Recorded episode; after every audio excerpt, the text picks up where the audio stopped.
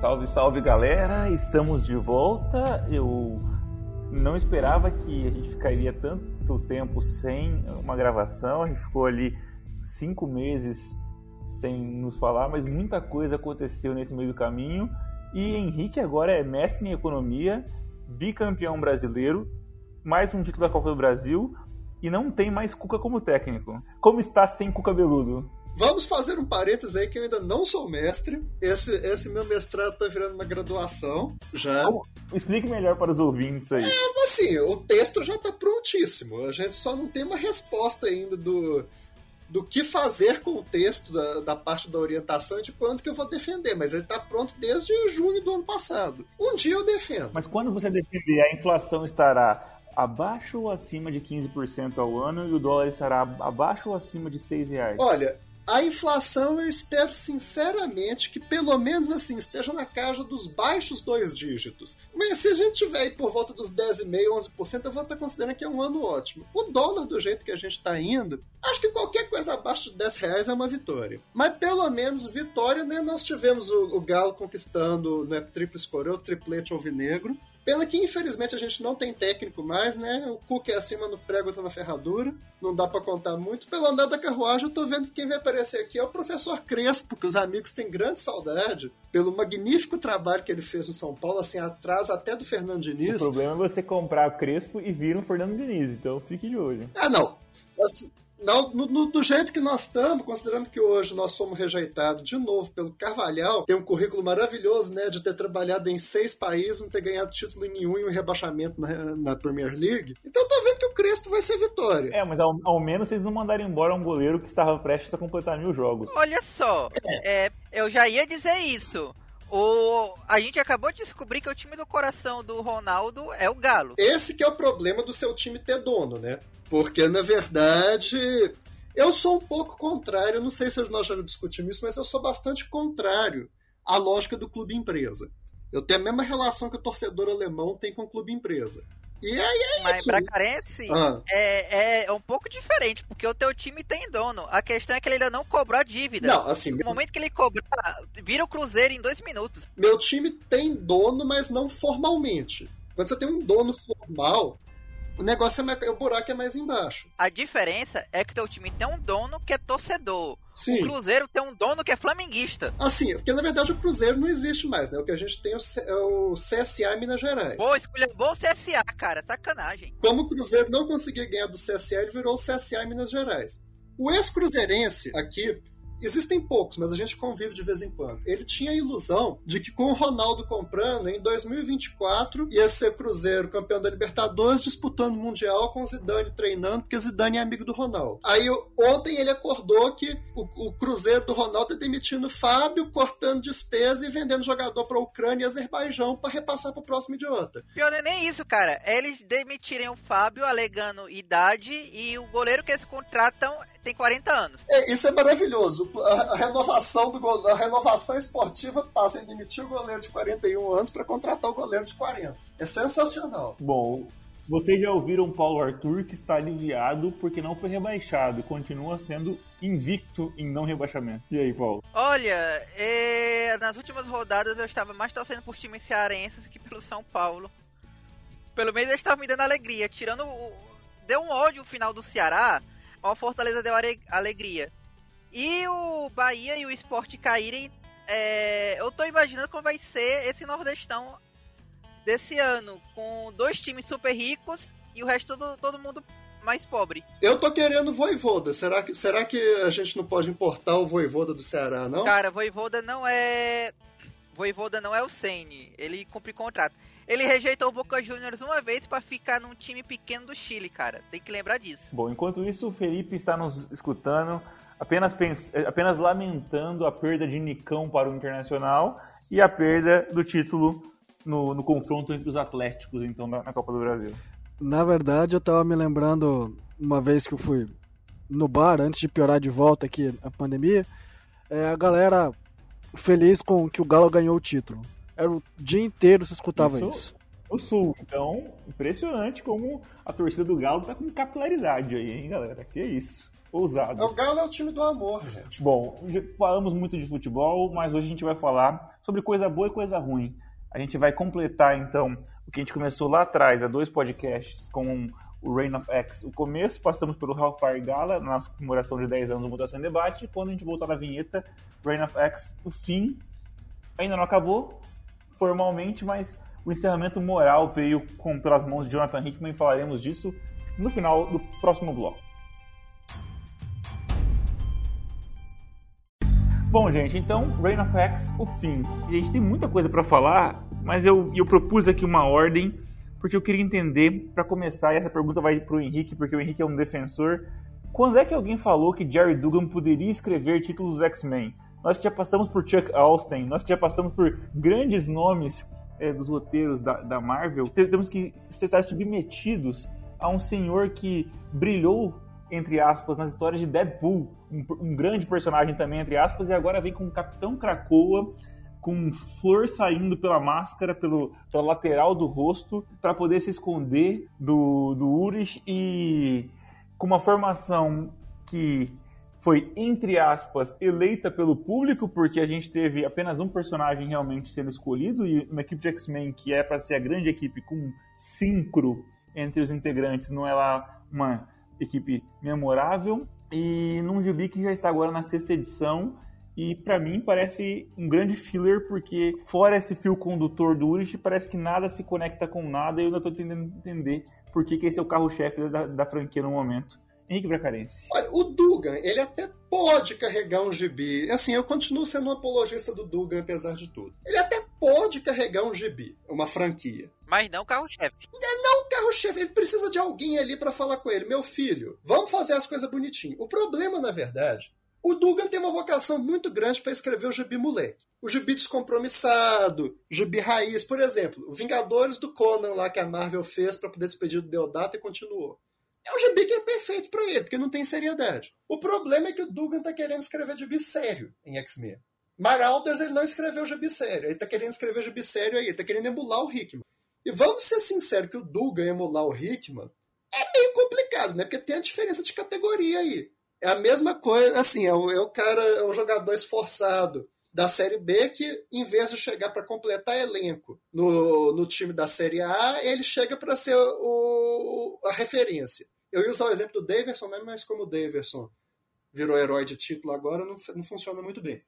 Mas, enfim, quando o Dugan deixar de querer escrever gibi-série, deixar de querer escrever e emular o Hickman, o negócio vai fluir. Porque vocês veem que a estrutura é basicamente o que o Hickman fez no título de X-Men. Ele está fazendo uma série de one-shots só que o Hickman tem talento para escrever uma, equipe, uma, uma história autocontida.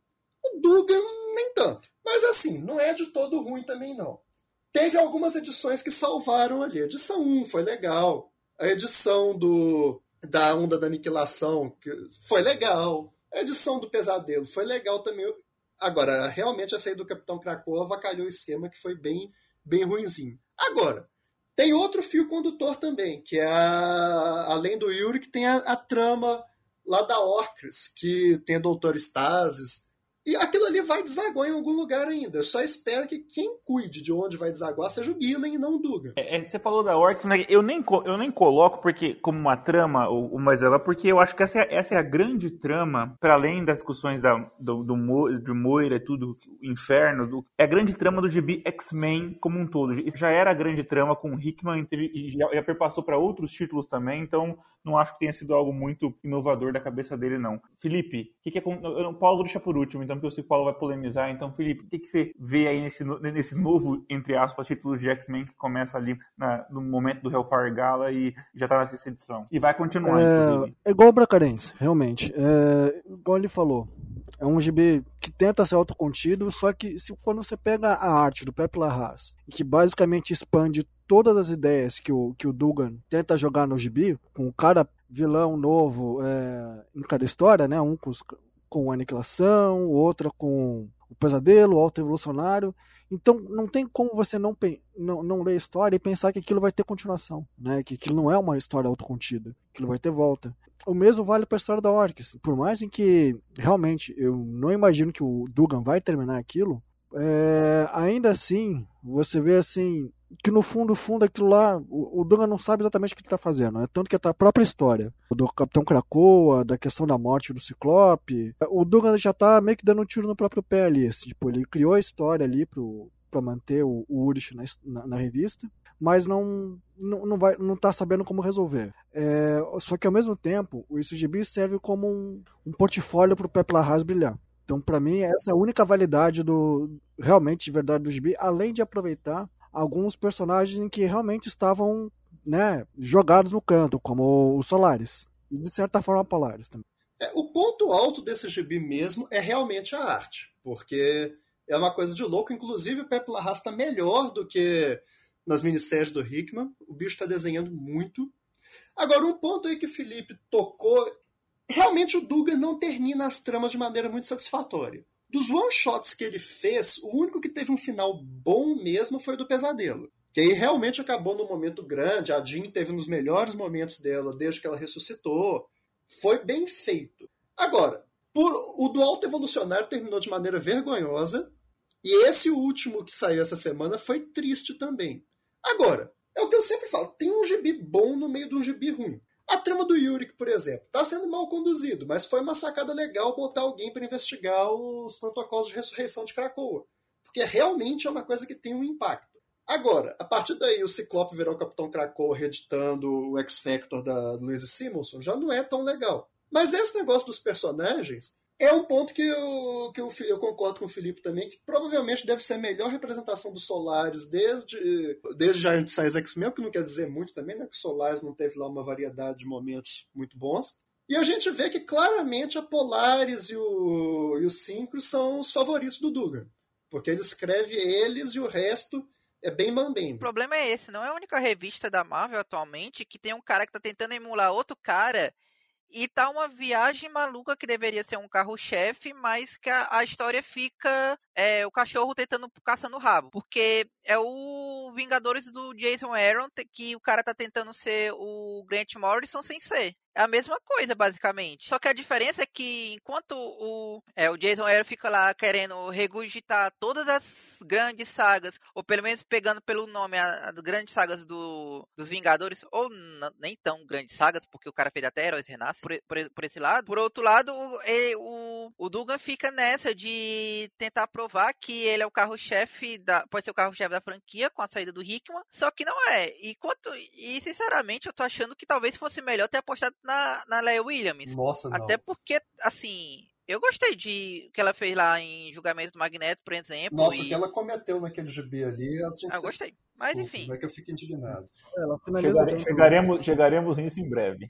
Tá, mas assim, eu acho que é isso. Eles estavam tentando. É, o Hickman ele criou um, uma equipe que aparentemente realmente todo mundo ali é bom em ser carregador de piano mas falta aquele artilheiro para fazer o gol. Com ele saindo, tentaram fazer o, Dugan ser esse artilheiro que faz o gol. Agora que viram que não deu certo, a gente chama, tiveram que chamar o Guilherme de volta para ser esse cara. Eu acho que foi isso que aconteceu. Ele tinha esses seis meses para tentar provar que ele podia e provou que não dava. E assim, eu pensava que quem gostava do Syncro era o Hickman, já que foi ele que botou o Syncro já naquela história. É, eu até esqueci pra onde é que eles tinham ido, que eles ficaram um século lá dentro e depois ele se apaixonou pela, pela Laura. E, e quando eles saíram, ela tinha sido tudo, mas pelo jeito é, quem, quem impediu para ser o 5 ali foi o menino, foi o Dugan mesmo. Agora a impressão que eu tenho é essa. o menino. Ninguém leva o coitado do Dugan a sério mesmo. Não, mas o, o, Paulo falou em artilheiro, e aí temos aqui um ex-artilheiro, um ex-terror das novinhas, agora aposentado, Pedro Arthur, que chegou atrasado, mas está com a gente para falar de X-Men. Boa noite, senhores. Muito bom estar de volta aqui entre os amigos. Né? Eu não sei de onde veio essa reputação de terror das novinhas que o Léo tá mencionando, mas sigamos, né? Os nossos ouvintes conhecem. Há um histórico aqui nesse podcast. Enfim, então, estamos no tópico do. X-Men do Dugan. Pronto, X-Men do Dugan. Cara, eu tenho gostado do gibi. Tenho achado que, assim, apesar de ter meio uma vibe bem filler, né? Porque, assim, levou. O que? A gente tá na sexta edição e a trama realmente começou a pegar agora. Não sei se por problema próprio do editorial ou do Dugan ou do Hickman que quis segurar algumas tramas. A gente já sabe, por exemplo, que a coluna central, o conselho da Ortiz, eles vão começar a aparecer a partir da edição 8 e naturalmente não dava para você simplesmente meter a coluna central num gibi sem saber o final de Inferno.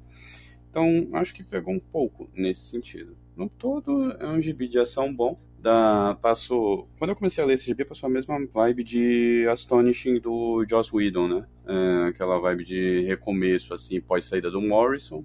Sendo que na época o Hickman não tinha saído, a gente só teorizava a saída dele. Mas é uma vibe bem parecida, eu acho que começou bem. O problema é mais esse filerzão que foram essas cinco edições até as seis, né? Mas eu acredito que agora é possível que o Gibi pegue. Eu só não acho que o Dugan realmente serve ser o escritor principal. Então é bom terem dado esse Gibi mais de ação desenfreada para ele e deixar a trama que provavelmente vai ser mais relevante para o Gillen, que vai assumir Immortal X-Men a partir de agora. Mas é basicamente isso, é um gibi decente, a arte é boa, o Larraz faz um trabalho magnífico, que nem precisa ser mencionado. E o Javier Pina, que é o substituto dele, né, já que o Larraz agora é um homem ocupado com um bebê a caminho, ele faz um trabalho bem razoável, assim, acho que tá dando para levar. Basicamente. Então, é, próxima vez vocês me lembrem porque a gente chamou o Pedro Arthur para participar, porque ele comparou esse trabalho com as Tony X-Men do Joss Whedon. Então, não sei. Eu não sei o que está acontecendo. Eu, eu, eu, não estou lendo, eu não estou lendo não, mesmo Não estou comparando a qualidade, eu estou comparando assim a atmosfera que o gibi passa, amigo. Vamos, vamos parar com as fake news aqui, por gentileza. Ah, mas eu não sei qual atmosfera que você está sentindo aí, não, meu amigo. Porque essa brisa tá muito forte. Ah, não, cara, a única comparação possível é que do nada o Ciclope acordou. Quer saber? Vamos ser super-heróis de novo, pessoal? Vamos, yupi! A única comparação. é, não, assim, eu não sei. Mas tem, tem, tem, coisa legal, gente. Tem a casa na árvore. A atmosfera da casa da árvore deve ser legal.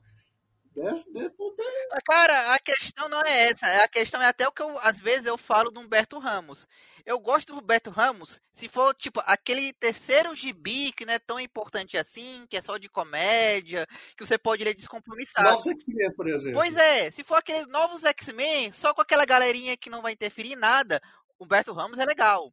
Você colocar o Beto Ramos na Amazing Spider-Man, na Uncanny X-Men, aí já são outros 500. Aí já não, não serve. Essa é botar o Davidson pra ter responsabilidade de carregar o time. Bom, às vezes dá certo. Bom, galera, vamos lá. Passando pro próximo tópico, vamos fazer um bem bolado aqui, porque são títulos de menos importância, quer dizer, comparativamente, né, a, a um carro-chefe como X-Men. São quatro títulos que acabaram entre agosto e setembro. O primeiro a acabar foi o Cable, título do Cablezinho que já acabou logo após o Hellfire Gala, não teve nem envolvimento direto ali naquela, na, última edição.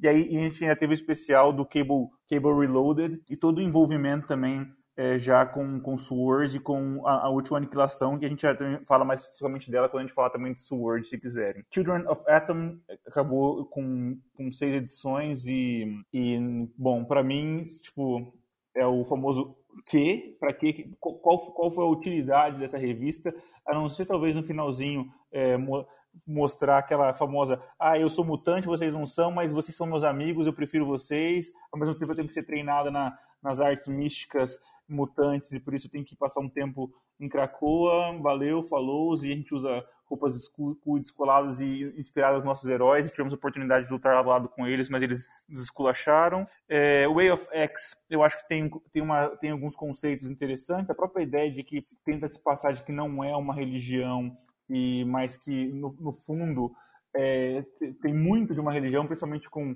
esse spark aí final. Alguma, uma, alguma uma participação acho que interessante do, do eu ia falar Fabinho Ciesa, do, do Cortez, o caminho aberto agora para, para o próximo trabalho é, do Spurrier já está dado aí para essa nova, para nova, nova fase com Legion of X, então eles serão legionários, então, de agora em diante.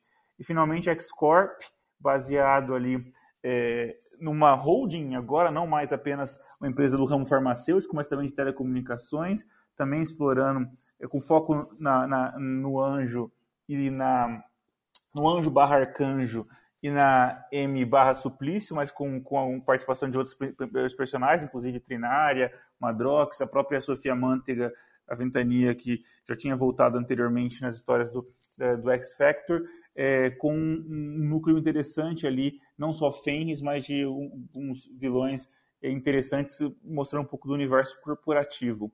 Então, é, vou começar a ordem inversa, começar com o Pedro Arthur, um rápido apanhado desses quatro títulos aí do que, do que passou. Ah, o EOFX também não falei, obviamente podem comentar do Onslaught Revelation aí, é, é, tudo envolvendo o massacre, que também tem tudo a ver com também com, com a valorização do Legião também as histórias. Beleza, vamos então aos poucos aqui. É, Children of the Atom, não sei para que existiu, não sei para quem existiu, quem era o público-alvo daquele gibi, porque no fim das contas era simplesmente um bando de criança humana fantasiada de mutante. Então, para que foi feito esse gibi, o que, que ele trouxe, o que, que ele acrescentou, eu realmente não faço ideia. A gente sabe que o pitch inicial era o lance de, ah, e se os X-Men tivessem sidekicks, mas pô, essa ideia não foi para lugar nenhum, não foi desenvolvida em capacidade nenhuma, ok.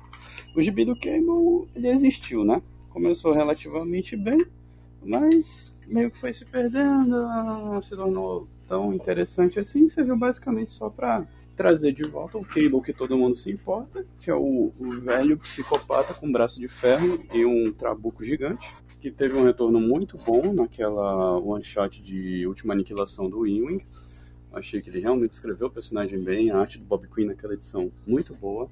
Way of X foi um gibi que eu não tinha essa expectativa tão alta, mas também acabou sendo bem legal, bem ok. Teve toda aquela questão de questionamento do que é Krakoa, qual é o papel de cada um, como é que vai funcionar a sociedade e tal achei que é, o final, a one shot final, né, que foi a do a revelação do massacre, eu acho que foi bem escrita. A arte do Bob Quinn foi bem consistente ao longo de todas as edições. E assim, eu só achei estranho mesmo a, a questão do final, que basicamente termina no Kurt no Legião decidido, oh, pô, legal isso aqui, toda essa experiência espiritual, psicológica e religiosa que a gente teve.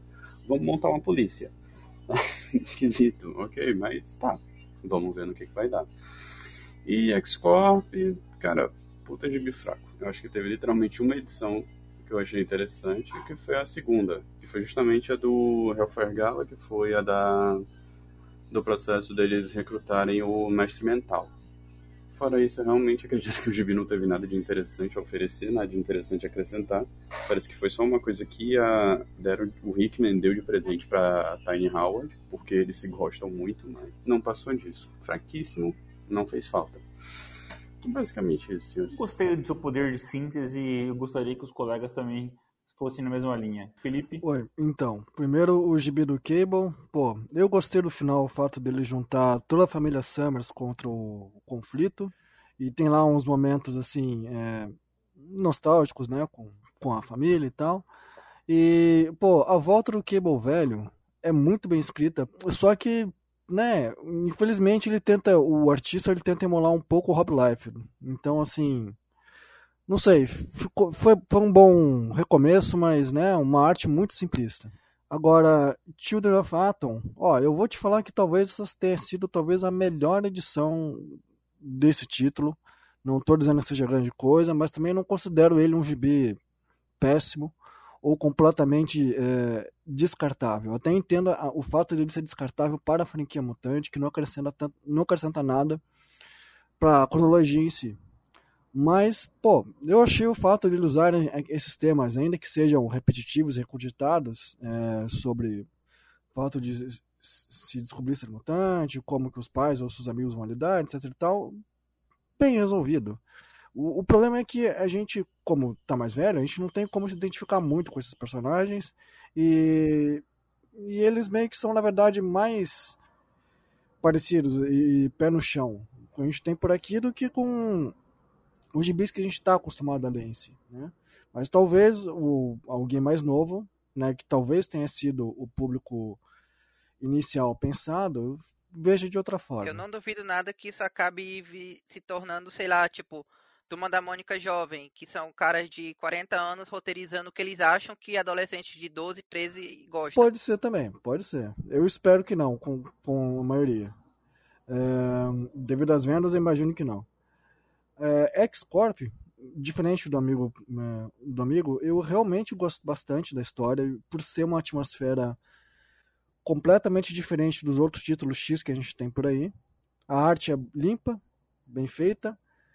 É, ainda que assim, eu posso até concordar que não, é, não chama muita atenção ter a Monet e o Anjo no mesmo título. Mas só de ver o Madrax, a Layla de volta, já, já é um negócio bacana. Ver a Selene sendo bem utilizada, é, bem utilizada talvez não, mas sendo reutilizada de novo, é legal. No final das contas, o cara consegue meio que, pelo menos, terminar o, o arco de história dele, resolver os problemas que, da, que a corporação enfrenta em cinco, em cinco edições. Não fica daquele lenga-lenga de ter de que comprar mais um outro encadernado só para fechar a história. Então, me parece assim uma história bem resolvida e mais contida do que, por exemplo, no, na revista do Excalibur. Agora, o Way of X realmente me surpreendeu. É, eu realmente não esperava que com esses personagens assim que são tipo classe C, né, que nem o Dr. Dr. Nemesis, não fosse chegar em nenhum lugar. Mas pô, o fato dele explorar as três leis de Krakoa em cada uma das edições me chamou muita atenção a forma como a história foi bem contada. Principalmente a parte do sacrifício do noturno. É genial. Eu gostei. E a parte do massacre, poxa.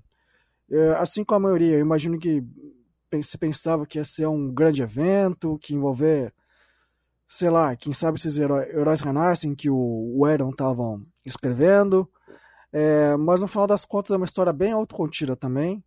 É, que demonstra que o massacre em si realmente é um bucho de vilão, o importante mesmo era representar os personagens, mostrar a relação deles com Krakoa, de como que o, o Noturno em si é, realmente resolveu todas essas três leis mutantes sem parecer uma sem parecer uma, uma grande religião assim né é, uma grande intromissão na vida do, do, dos mutantes né realmente foi uma coisa positiva em que resolveu talvez um pouco o, a trama das ressurreições, né? E leva para um outro patamar com a ajuda de um, de um outro título aí que a gente vai dizer logo em seguida. Bom, com os amigos falando, eu lembrei que eu esqueci de ler X-Corp, é uma pena porque eu gostava desse gibi, eu tenho que ler. Children of the Atom é aquilo, né? Que coisa impressionante. De onde veio, para que serve, qual que é o objetivo? Realmente não tem nada a ver com o, tema central da franquia que está sendo desenvolvido. O Cable adolescente eu não leio, porque para Cable que vale para mim é o, é o adulto. Agora, o Way of X eu acho que terminou muito bem. Assim, na verdade não terminou, né? Tá... Teve uma interrupção breve para poder voltar, que depois nós vamos comentar. Mas eu acho que foi interessante, acho que foi um dos gibis que trabalhou melhor esse aspecto cultural de Krakoa. É, mergulhou mesmo no que, que é do que, que é viver em Cracoa, do que, que é construir uma nova filosofia em Cracoa, construir uma espiritualidade em Cracoa. O one shot final foi muito bom. O Bob Quinn se revelou como um artista muito, muito bom. Dessa baseada toda aí, o, o gibi que salva é esse mesmo. Bom, para fechar essa baseada, como disse o Henrique, Paulo Arthur. É, Children of A também eu concordo com o pessoal falou. Não, não, pra mim não fez o menor sentido. E eu ainda acho que é, não foi, não é nem para público jovem, acho que é, sei lá, foi escrito alguém achando como é que o jovem deve ser, alguma coisa assim. E na verdade, tanto ele como o, Kay, o do Cablezinho parece uma aposta. A diferença é que o do Cablezinho parece que o Hickman chegou para os editores, quer saber? Eu vou, eu vou fazer esse Cable jovem dar certo, vocês vão ver. Tanto botou, ele tentou dar destaque para ele lá na, nas X-Men também, não deu certo. Tentou dar destaque na no X Office, é, no X Office hoje também não deu certo, então acabou. Ah, vocês querem logo o Cable antigo? Então toma aqui o Cable antigo e se lasquem. E saiu. Way, Way of X, acho que foi o Felipe que acho que falou que eu e, eu concordo, que eu pensava, até eu comentei no último podcast que eu pensava que essa trama com o massacre ia assim, ia ser o ponto que ia é, juntar com a trama principal do inferno, que iam juntar todos os vilões, que ia ser algo grande, assim, algo grande, que tava só. Essa ia ser só preparado. Quando foi ver, não, é só outro contido. Era só um cara mesmo pra atrapalhar aqui o bagulho. E aí eu, foi um pouco assim, é, o cara é bucha mesmo.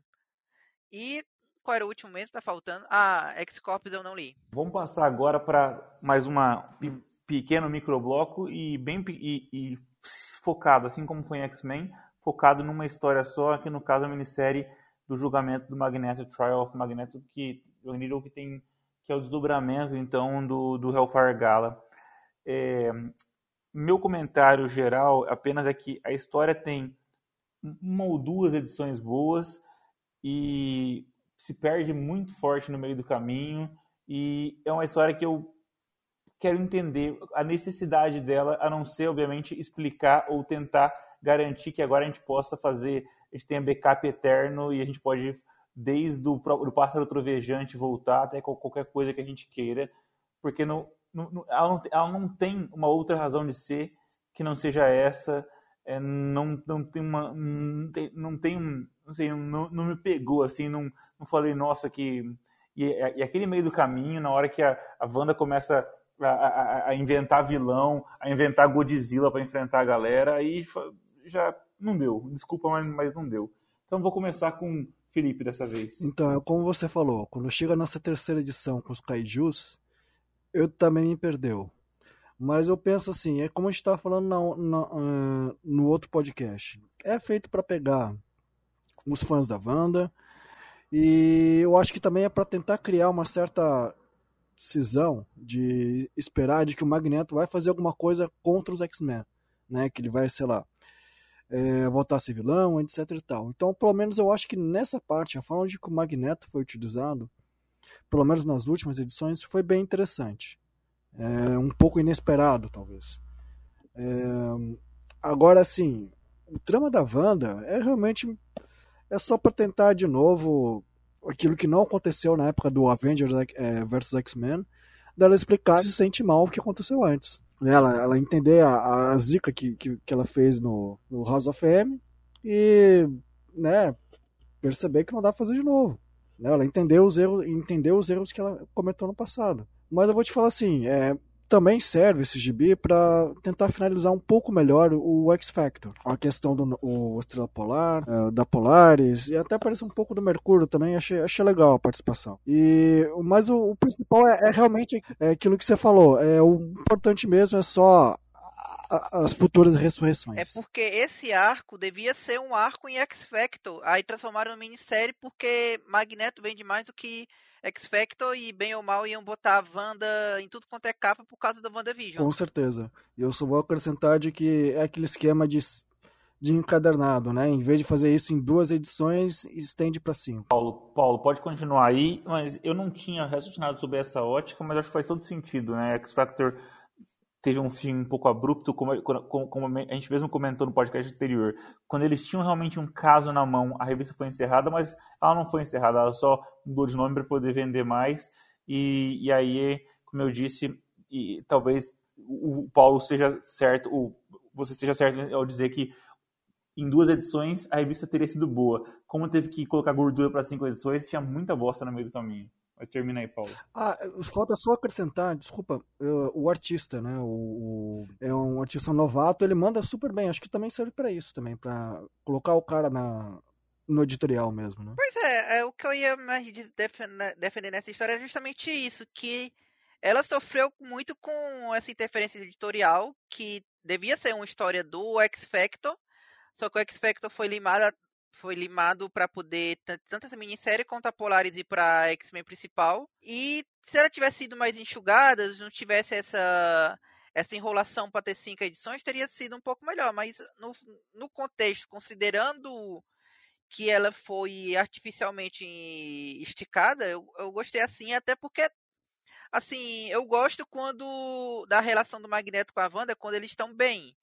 É, eu não gosto muito quando tentam fazer eles se, se, se antagonizarem, alguma coisa assim. Então, eles estarem. É, finalmente darem uma hum. solução para isso, por mim, eu gostei. E também porque só aquele negócio, bem ou mal, só teve aquele final panos quentes do. De agora ela não ser mais xingada por todo mundo lá. E uma coisa que eu não entendi, que se alguém pode me explicar, é.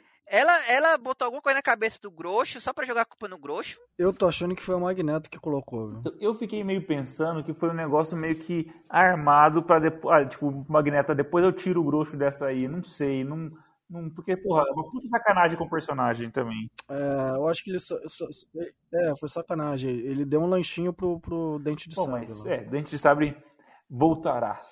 É, bom, eu não queria, eu queria terminar esse bloco com o Pedro Arthur, mas como o Pedro Arthur já me antecipou que ele vai elogiar, eu preciso salvar então a avaliação geral do senso comum e deixar o Henrique por último. Então, Pedro Arthur, vai que é sua. Cara, então, essa família foi, foi uma bosta, de verdade, foi uma porcaria. Não, não- nada que eu possa dizer que tem que redima o trabalho que a Leo Williams fez aqui. A gente pode até dizer, ah, não, foi culpa do editorial que mudou a que a história deveria ser, foi culpa do, da pandemia e não sei o quê. Mas a real é que é uma história muito fraca, é uma história bem fraca mesmo. E que, francamente, perde o sentido completamente depois de um tempo. Assim, tu pode até dizer, ah, mas a história serviu pra tirar essa limitação que tinha do cérebro, de não haver backups antes do cérebro ser construído, mas, pô, precisava tudo isso. E, tipo, já é a quinta, quinta? Eu tô pensando que é a quinta tentativa já da, ou quarta da Marvel tentar redimir a Wanda relativa à, à Dinastia M, né? Pode ser até que seja bem menos que Mas, enfim, começou o negócio lá em Cruzado da Inocência, Vingadores vs X-Men, teve ela tentando também na Império, e aí estamos aqui agora. Tido alguma tentativa que eu não me recordo. Mas, enfim. Tudo isso pra. Isso, uma tentativa de redenção bem fraca e que, cara, a história basicamente perde o sentido depois de um tempo. Tipo, aquelas porcarias de monstro gigante, pra quê, cara? Qual foi o propósito? Por que que teve que... Por que que não foi possível nem colocar alguma... Mais um pouco de páginas com o Magneto, que simplesmente desaparece depois da, da edição 3 pra frente? O Magneto praticamente não existe mais, ele não tem relevância. Ele só tá na, na mini até o ponto em que, o, que os Vingadores chegam lá pra tentar resgatar a Wanda. E nem a arte mesmo tá no melhor, tipo, dá pra ver que foi necessariamente o melhor trabalho do Lucas Werneck, embora levando em conta que ele também tá tendo que teve que começar em um Mortal X-Men, até dá pra entender ele não ter dado o melhor dele. Basicamente foi uma mini que serviu pra ah, tentar, tentar puxar dinheiro dos fãs da Wanda, pra ser meio que um tie-in com WandaVision, né? E, sei lá, dar uma filha de volta pro Estrela Polar. Enfim, enfim, foi uma mini que eu senti que realmente E voltar o. E ressuscitar o personagem menos é, ressuscitável da franquia inteira. Ah, não, com certeza. O Pássaro Trovejante, ele realmente fez uma falta danada. Agora que o Pássaro Trovejante ressuscitou, só tá faltando o Tio Ben e a Gwen Stacy. Não, mas. é, e, e- e que uni... Bom, já falar, mas, mas que uniforme deram pro Pássaro Trovejante também, pelo amor de Deus. É, pra mim foi, foi, foi, é, foi o que salvou, salvou a última edição. Agora, é, é, uma coisa que também não ficou muito clara também aí, é, foi, eu acho que eles tentaram passar um pouco a borracha em eixo, né? Então não ficou muito claro ah, se, se a Wanda, eles são filhos ou não do Magneto. Tentou deixar um pouco meio sugestivo, que pode ser que sim, pode ser que não. Quem sabe a gente reconsidere, não sei. Eu achei que ficou um pouco meio. Foi uma, uma tentativa sutil de começar a passar borracha no eixo, mas Henrique saberá melhor. Esse gibi é uma das coisas mais absurdas que eu já li na minha vida. É um gibi chamado Julgamento de Magneto, que o Magneto não aparece depois da segunda edição, e quando ele aparece, são duas páginas na última, e quando ele aparece, ele não está sendo julgado. Isso aí é caso de Procon, porque realmente é uma propaganda enganosa desgraçada. Pelo que, pelos comentários, parece que a Léo Williams não teve a melhor das experiências editoriais na Marvel. Ela deu umas entrevistas que ela não ficou muito satisfeita com alguns cancelamentos, o próprio cancelamento de X-Factor, pai e tal. Então eu quero imaginar que ela fez esse gibi na má vontade. Eu também já trabalhei assim meio com preguiça, entreguei o serviço meio pouco, mas eu dava uma disfarçada pelo menos. Aí não. Que negócio mal escrito dos infernos. E mal desenhado também. Porque se era para fazer portfólio pro Lucas Werneck, então não aproveitou muito a chance, não. Na verdade, a gente vê claramente que só tinha necessidade da primeira e da última edição.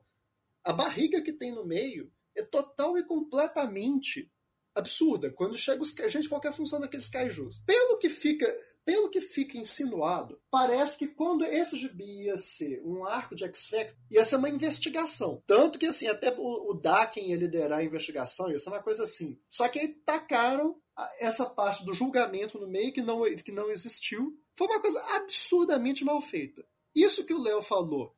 Realmente eu, eu senti a falta deles aproveitarem a oportunidade de fazer mais explicitamente é, corrigirem a bobagem do retcon do retcon de que a Wanda e o, e o Pietro não seriam filhos do Magneto. Eu senti que eles quiseram agradar todos os públicos, na verdade. Agradar os o público que seria fã da Wanda em, em WandaVision, embora eu desconfie da existência desse, desse grande número de fãs da Wanda. Como também desconfio da existência de. Eu vi um site comemorando a ressurreição do pássaro trovejante, não sei o que, gente. Tá pra existir personagem mais esquecível de X-Men que pássaro trovejante. Alguém sentiu falta dele? Ele precisava. Cara, é- acho que ele precisava ter voltado, pelo menos, só isso. Não, acho que não, ninguém, ninguém, ninguém sentia falta dele, cara. Ninguém, sente, ninguém lembra nem do 2 do dois e do 3, ninguém lembra. Imagina do. Não, não, não tô dizendo que sentia falta dele, só que ele deveria ter sido Cara, voltado, o. porque Cara, é só tu lembrar da história da morte dele. Eu lembro. Ele morre explodido no avião, o Ciclope. O Ciclope olha assim. É, né? Não me obedeceu, vamos embora. E Deixaram o corpo lá. Ninguém se importa. Pois é. Cara, mas todo mundo, re- ah, todo mundo tá ressuscitando, porque ele não. Só, pra mim, só isso. Mas o que eu ia dizer é que, assim, existir fã da Wanda hoje em dia por causa de WandaVision, eu até aceito. Alguém te- ter a ilusão de que esses caras vão entrar na Comic Shop e comprar gibi da Wanda são outros 500. Ninguém vai comprar gibi da Wanda. Mas assim, ficou um negócio É. muito do mal amarrado, na verdade. Porque é uma redenção da Wanda, que aparentemente ela paga. Ela paga o que quer que ela tenha feito no passado, porque também o que ela fez no passado já misturaram uma confusão, aquela bobagem lá de Cruzada das Crianças do Heimberg atropelou o que foi feito em Dinastia M. O que a Wanda fez já virou uma salada. Mas enfim, tentam corrigir isso com o backup dos 20 milhões de mutantes. Só que, ao mesmo tempo, a redenção dela vem. Foi, a solução do mistério central foi uma das coisas mais cretinas que eu já vi na minha vida. Foi o Grosso que matou. Ah, não, mas aqui a gente vai insinuar que o Grosso matou porque fez parte de uma combinação do Magneto da Wanda. Ele pode ter sido manipulado, mas aí a mulher está se redimindo, condenando alguém para um poço sombrio de, de caracol. É uma coisa muito mal feita. Muito, muito, muito porca mesmo. Assim, eu realmente fiquei sem entender qual que seria a função desse gibi no final, porque ele não serviu para encerrar X Factor, ele não serviu para corrigir a bobagem que foi feita de apagar o, o laço da Wanda com o Magneto. Ele não serviu para botar alguma dúvida sobre as alianças verdadeiras do Magneto, porque o Magneto mal apareceu no gibi. Ele não serviu para criar um conflito com os Vingadores. Por que, que esse negócio existiu, na verdade? Então, então serviu para trazer o Pássaro Trovejante volta, que vai ganhar o Giant Size Pássaro Trovejante. Que é o gibi mais. É, é- é absurdo, na verdade, alguém cogitar e lançar um troço desse. É isso. Bom, vamos passar para o nosso próximo mini bloco aqui com a- os títulos que chegaram ao fim agora em dezembro. Hellions, que para mim foi o melhor título dos lado B da, da franquia e fico muito feliz que o Zeb Wells tenha, tenha conseguido fazer um bom trabalho. Eu, eu gostei bastante do, do- de quando ele trouxe novamente os novos mutantes com a sua formação clássica de volta na década retrasada já agora. É, e, bom, muito, ficou muito legal. O Sinistro está muito bem escrito e agora que o Gillen está de volta, a gente tem um, um outro grande escritor do, do- do Sinistro aí na, aí na história. A própria Conan é interessante, o Destrutor muito, muito interessante também. Agora, como eu estava conversando com o Rick esses dias, o cara conseguiu fazer babá e fazedor de órfãos, dois baita personagens nessa história. Então, eu tiro meu chapéu porque eu fui um dos que critiquei. Eu, tá, tá gravado, vocês sabem, eu falei quem que pediu um título de Hellion, que formação escrota, mas conseguiram, ele conseguiu tirar um caldo muito melhor do que outros com formações é, de personagens bem melhores. Excalibur, é, não sei, acho que o título caiu, veio ca, cair um pouco de, de, de, de produção. É, os conceitos são, são sempre muito interessantes, barra viajados, tem muito Merlin, tem, é, tem Roma, tem, tem de tudo ali no meio, mas não sei, acho que o time depois de perder a vampira, depois sem o apocalipse, as histórias acabaram dando uma enfraquecida, na minha opinião. Não entendi também muito bem, e a gente tem que ver o que vai acontecer é, na continuidade desse título sob um novo nome, o Knights of X, é, no futuro. É, o, o, como o Pete Wisdom e esses agentes da Strike vão se, vão se meter na história, porque para mim ficou muito corrido e não mostrava que veio. E finalmente o título da Sword, que eu acho que também vocês podem, vocês acabam, vocês gostam bastante dessas tramas espaciais, tudo. Eu, eu gostei das primeiras edições, quando eu tinha o, o conceito do seis e tudo mais, mas eu vejo que isso se perdeu do meio para frente da, da, da, das histórias. Simplesmente pararam de aparecer, é, tem, tem tain de, de última aniquilação, tem não sei o que, tem não sei o que. No final passou a ser um, um gibi do, do Girish, um gibi da, da Brand, um, gibi é, do, do Kid do o Skid lá e, e pronto. Não perdeu assim o conjunto dos personagens que vinham que deveriam ser o sustentáculo da, é, da história, pelo menos minha opinião. Vou, vou começar dessa vez é, com o, o Henrique. O final de Helios foi sensacional. Que gibi bom esse. Foi um gibi bem humorado. É... Foi um gibi. Na verdade, o senso de humor que, especialmente o Sinistro, tinha. Eu estava vendo um podcast com o Hickman hoje, que ele fala que ele nunca gostou do Senhor Sinistro clássico, porque ele achava o personagem bem idiota, e assim, como a gente sabe que os planos originais do Claremont pro Sinistro se perderam, então a gente entende porque que ele seria um personagem um pouco idiota, mais visual.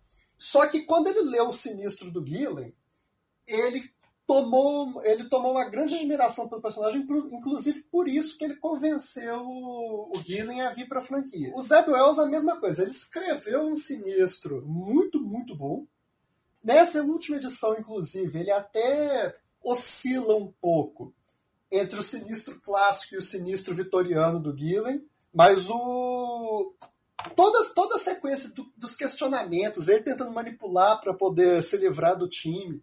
E assim, eu jamais pensei que eu falaria isso, mas um gibi que tem um alto impacto emocional da babá e do fazedor de órfãos, realmente é um gibi que merece respeito. Eu acho que, assim, aquela sequência final, quando ela canta para ele, a, a, música que ela cantava antes, só que naquela época era comédia, agora já nem tanto. Dela escolhendo ficar com ele, é, mesmo, mesmo com a ameaça do poço e tudo, foi, foi uma coisa emocionante, na verdade. O, o Zeb Wells ele conseguiu uma coisa que muitos títulos, dos, muitos títulos de gibi, na verdade, tentam, mas poucos conseguem, que é fazer a gente se importar com personagens C e D. Nesse realmente aconteceu. A, a série dos epílogos foi muito legal e assim já, já lança também o já lança também os ganchos futuros da franquia. Em especial, eu gostei bastante do jeito que a, a Madeline foi reintroduzida. Mas foi, foi assim, uma, uma leitura sensacional. A arte muito condizente com o gibi. Realmente uma coisa fantástica. Sword é aquilo. É, é um mal que acontece sempre com o Al Wearing, coitado ele começa a escrever um gibi e logo, logo ele é atropelado por Taim. Embora o Taim de Última Aniquilação tenha sido ele que forçou ele. Eu não, não gostei tanto do final quanto eu gostei do começo. O sucedâneo dele eu acho que vai ser uma coisa interessante. Excalibur, sinceramente, eu também perdi o interesse. Excalibur perdeu um pouco, um pouco não, bastante na verdade do, do foco. Eu acho que a saída do Apocalipse fez esse gibi sofrer um pouco, porque antes ele tinha um espírito de RPG. Na verdade, um RPG com mutantes aproveitando o lado da lenda arturiana da Marvel. Só que ele perdeu um pouco isso e ficou com uma trama bem maçante, bem repetitiva. É, por isso é só. Eu realmente gostaria mais uma vez de elogiar Hellions, que foi um belíssimo gibi. Como o Bracarense falou, Hellions é maravilhoso. É, é um dos títulos assim que, assim como Way of X, salva a franquia. A parte do Sinistro manipulando o grupo é, é, é, muito bom, é sensacional.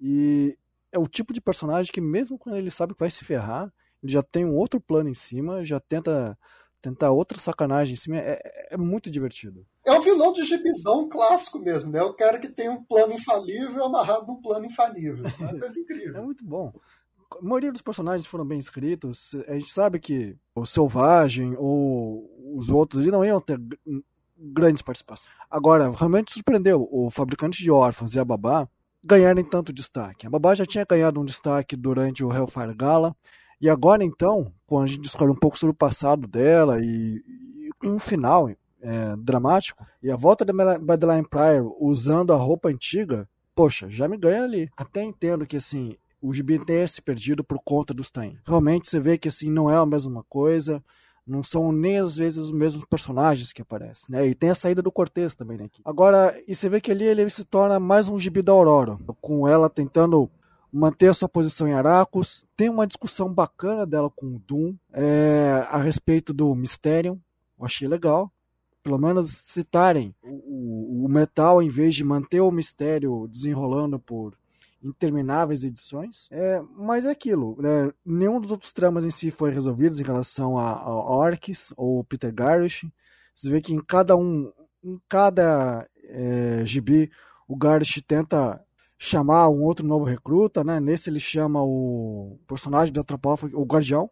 Mas assim, é um gibi bacana, pelo menos em relação à Tempestade. É, então, assim, eu espero que o sucessor aí seja tão bacana quanto. Pelo menos, deixa eu ver, Excalibur, é, é aquilo, dá uma decaída. Só que eu vou te falar assim, eu acho que agora, sabendo que o título vai acabar, a autora estava meio que tentando fechar as pontas que ela criou lá atrás. Só que por ter ganhado talvez uma expansão para o próximo título, se fixou em, em, uma única história, né, que é a história do, do, do Merlin contra a Saturnine. Explica algumas pontas em relação à, época que o, o Hickman estava escrevendo Vingadores, né, o que aconteceu com Extramundo. Tenta citar um pouco em relação aos antigos, antigos amigos da Betsy com, na época do Strike, mas realmente ela, o, o problema é realmente que ela não aproveita os personagens. Ela fica realmente envolvida com o trama, usa o Merlin, usa a Saturnine, usa a Betsy em todas as edições, mas o resto fica por escanteio até a hora da ação.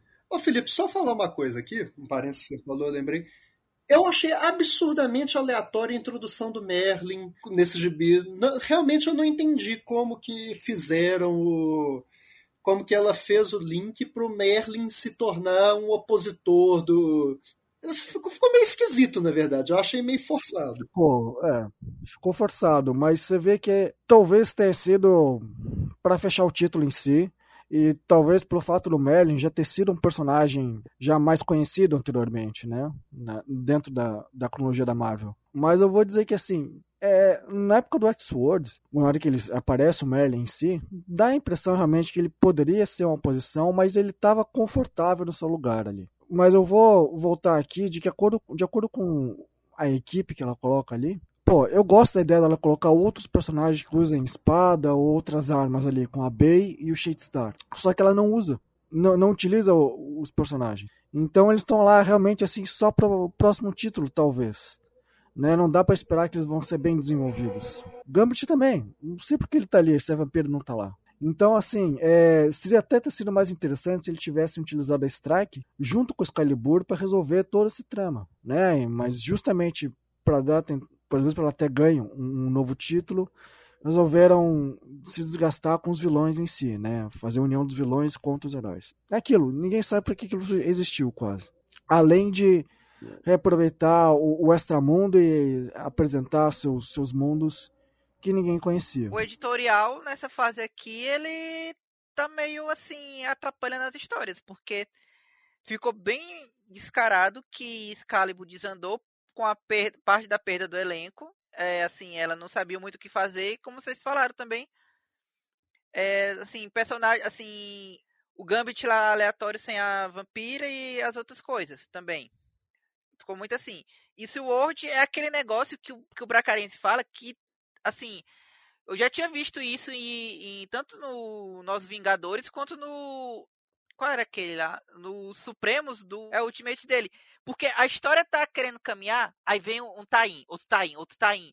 E ele tentando, e ele ainda tenta arrumar as merdas que os outros Tains fazem. Tipo, ele tentando arrumar o Thanos aleatório do Guerras Secretas, aí vem outra merda, aí o cara transforma o Bendis transforma o Thanos num Cable da vida, aí tem que consertar isso também, aí vai consertar, consertar, consertar, e nunca consegue avançar a trama dele. Dá raiva. Assim, mas o que eu fiquei com a impressão, na verdade, é que Excalibur foi planejado para existir até Ten of Swords. Igual, por exemplo, o X-Novinhos devia ter acabado em Batalha do Átomo, Excalibur eu fiquei com a plena impressão de que ele foi feito para existir até Ten of Swords, e depois acabou o motivo. E Swords eu tenho a plena impressão de que ela foi feita para existir até a edição 3. Depois da edição 3, o propósito acabou. Vamos lá então. Hellions foi tranquilamente a melhor leitura da franquia no ano, para mim, pelo menos. Grande gibi, já tinha confiança desde o nome do Zé Buels ter sido anunciado. O elenco, claro, dava uma impressão esquisita, mas. Pô, incrível. Foi ótimo, do começo ao fim, foi bem consistente, tanto a arte quanto o roteiro acho que realmente não dá para não dava para esperar menos que isso do Wells que já tinha mostrado um trabalho incrível antes na franquia quando ele fez Novos Mutantes por exemplo então gostei muito do final achei que ficou muito bom muito legal mesmo foi uma combinação boa de todo o arco de personagens, particularmente tipo a, a Babá e o Fazedor de Órfãos, da mesma forma o arco do Greycrow e a Psylocke, achei muito interessante, é legal a a relação dos dois. Triste ver tipo o Selvagem voltando ao, aonde ele estava no começo da série. E por fim a gente sabia que era o grande evento do final, que era o retorno da Madeline. Achei que foi muito bem executado. Muito bom ver que ela não não voltou exatamente boazinha, como o Alex e alguns personagens esperavam. Mas é isso, grande GB. Acho que foi com certeza o melhor produto da franquia desde a. Fora o todo o trabalho do Rick. Né? Sword, Sword ele sofreu de um problema que foi. Primeiro começou a, o tie-in de Rei das Trevas, né, o evento do Venom. Depois veio o próprio Al Ewing botando o tie-in do evento dele, que era a última aniquilação que tá, o gibi tava ok, tava indo bem, começou bem, o conceito legal, as interações dos personagens boas e tal. Só que aí depois de todo o processo de terraformar Marte, o gibi parece ter perdido o foco, não passou a ser mais a, a Sword enquanto organização e a interação com outras partes do espaço da Marvel. Simplesmente pulou para ser sobre Araco. O que, ok, é compreensível, uma, é uma parte da trama que é grande, não tem como não dominar tudo, tudo que é relacionado ao espaço, mas, pô, dava para ter feito um trabalhinho melhor. Assim, o Ewing fez um bom trabalho. Eu não digo que foi ruim, que foi mal feito, mas, cara, dava pra, sei lá, dar um foco melhor ao GP. Primeiro, por exemplo, aquela edição 8 é a, a história que a Tempestade sempre tem, de ela vencer alguém sem os poderes. Já foi a segunda nessa era dos X-Men. Primeira foi aquela de X-Force, creio eu, em X de Espadas, dela contra o Morte. A gente teve mais uma contra o Tarn e não sei, parece que é basicamente o máximo que o personagem tem a oferecer. Eu acho meio chato isso, mas ok. O GB chegou bem, o final foi bom, mostrando a Brand como uma antagonista em potencial muito boa para Krakoa. E é isso. Em relação a Excalibur, cara, eu até gosto de Excalibur. Eu sei que é um gibi chato. Eu sei que a trama não tem muito, não é muito interessante, mas não sei. Tem alguma coisa que eu gosto ali. Não sei se é o esses elementos do do extramundo que eu acho interessantes. Eu sei que é um gibi que realmente eu não sei exatamente aonde quer chegar. Todo esse processo de guerra com o extramundo e a Grã-Bretanha, não sei, está sendo feito conduzido de uma forma tão, tão maçante assim que eu não vejo como achando que seria uma boa ideia ainda meter uma mudança de título, né? Porque tá, justificaram dentro da história que o governo britânico, os humanos mesmo, vão passar a usar o, o título Excalibur para eles, vão tomar para eles. Aí vai ser necessário, dentro da história, eles seriam os Cavaleiros de X. Mas é uma coisa que eu só vejo como jogando esse gibi mais para baixo. Provavelmente eu vejo Knights of X tendo uma um cancelamento bem rápido, bem ligeiro assim, e vai acabar resolvendo todas essas tramas que a Howard criou de forma apressada e bem fraca. Mas, é, né? Vamos tentar ser um pouco positivo. Vamos passar para o nosso último bloco antes do filé, né? Então, é um bloco com, com histórias que ainda estão rolando agora. É, duas delas vão pausar agora em dezembro, X-Force e Wolverine é, Marauders vai terminar ainda na edição 27 no mês que, de janeiro, que é o mês que a gente está gravando, mas ainda não terminou. E Novos Mutantes, é, as edições estão sendo um pouco postergadas, mas elas vão continuar. Até agora já foi até 23, mas é 24 e 25 sairão nos próximos meses. X-Force Wolverine, eu acho que dá para pensar de maneira conjugada os dois trabalhos do Percy. É, X-Force com, com muita coisa também, com o Xenos lá, com, tem também o Rasputin, é, tem bastante coisa acontecendo. É, eu acho que a revista também ela tem umas coisas boas, mas ela se perde em alguns momentos.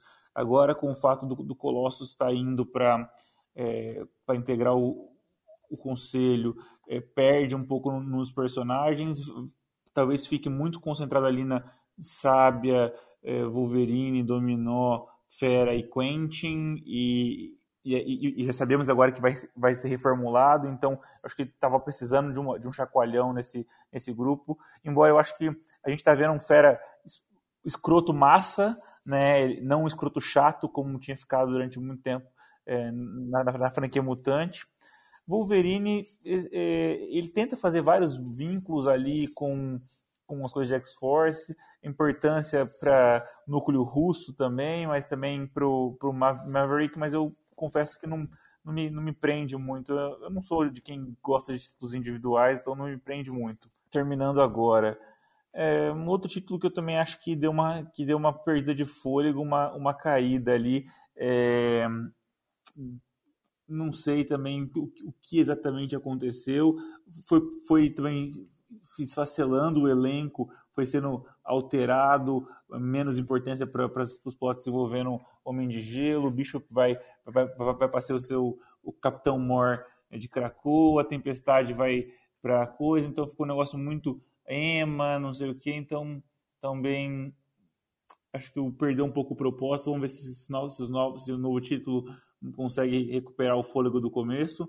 E Novos Mutantes, acho que tam, é, é, continua meio dividido em núcleos, só que não mais uma, uma edição para um núcleo para outro, mas é, o núcleo dos, dos, dos, dos, jovens adultos e, e da criançada e, e, com o fundo o, o, Rei das Sombras. Também uma, não sei, não, não também está um pouquinho um pouco chato demais. A, a história envolvendo a, a, a o drama em torno da eventual ressurreição da Gabi ou não, acho que poderia ter sido mais bem executada. Né? acabou ficando corrido demais, é, solucionado rapidamente, poderia ter tido mais desenvolvimento, pelo menos é o, é o que me parece. Começar com o Paulo Arthur naquelas que ele leu. Sim, eu estava dizendo que Maralder já era um, que eu já estava dizendo que já estava perdendo fôlego, já, assim, talvez fosse bom ter acabado lá no Hellfire Gala, e continua. E o X-Force ainda tá, assim, razoável e tudo mais, mas, assim, também não tá, não tá me pegando tanto quanto no começo. Eu acho que, assim, realmente talvez seja bom fazer essa, essa, essa reformulação, porque, como é que eu posso dizer assim? É como se essas ideias iniciais dos autores elas tivessem esticadas além do que era realmente necessário. Tivesse pensado no clímax até X, só que aí as histórias foram estando esticadas a mais do que o necessário. Porque, como vocês falaram, é, se é, por exemplo, se, como o Bracarense falou, Excalibur chegou num clímax em X of Sword, é o Farigala já devia. O Morado já podia ter acabado de Farigala, X-Force já podia ter, pelo menos, retrabalhado aquele grupo para não acontecer essa situação, porque todas as, assim, todas essas histórias estão acontecendo de perderem os personagens e aparentemente de uma forma que o escritor não estava sabendo disso, só chegou o editor, ah, agora tira o Colossus, porque o Colossus agora é de, outra, de outro personagem, de outra franquia, por aí vai. Só o, isso aí que você tá falando, Paulo, na verdade é uma coisa factual mesmo. Nesse podcast que o Hickman fez e tudo, em algumas entrevistas, ele fala que assim, o, a pandemia mudou muito do, dos planos dele para a franquia, e um dos motivos foi que como foi decidido na Marvel com aquela crise de distribuição e tudo, que só gibis que não tinham um fim definido iam sair, por exemplo, minissérie ia ser postergada, gibi limitado ia ser postergado, pai e tal, ele pensou muita coisa e ele fez o máximo para evitar cancelar gibi ou botar um fim delimitado, porque isso ia significar que a equipe que estava por trás desse gibi ia ficar desempregada. Então, para o pessoal não ficar é, sem, sem um trabalho fixo na pandemia, eu acho que dá pra gente perceber que muitos gibis foram esticados além da conta. Se, por exemplo, Excalibur existiu para chegar até Ten of Swords, atingir o clímax ali deveria ter acabado, Marauders eu já digo que ela deveria ter acabado, assim, o ponto de culminação natural do gibi, que você vê que o Dugan atingiu o plano dele, foi na vingança da Kit e da Emma contra o Shaw. A partir daí, tudo que veio a seguir foi enrolação. Então, eu acho que dá pra gente ver que aconteceu mesmo esse esticar chiclete por conta dessa mudança de planos. Eu acho que muitos gibis que a gente está vendo, esses gibis que a gente está falando que perderam o foco natural e tudo, é porque já deveriam ter acabado mesmo. Só não acabaram porque o mundo foi pro saco. Agora, o caso de X-Force e Wolverine, eu já acho que não é isso. Eu acho que já é o Percy escrevendo com preguiça. Tem um gibi bom no meio de um gibi ruim lá em X-Force. Você, Wolverine, Wolverine menos, mas ainda tem também. Você pega, por exemplo, X-Force. A parte boa do gibi, que é a malandragem do Fera com a sábia, e o Fera mais cretino possível, que é o melhor Fera dos últimos anos, não conversa com a parte ruim, que são as plantas, os vampiros, os xenos, sei lá o quê. A parte mais ou menos que é a dos russos fica no meio do caminho, mas também não conversa muito com as duas. E o Wolverine tá perdido ali no meio. eu penso se ele esforçasse um pouquinho mais, sairia um gibi legal.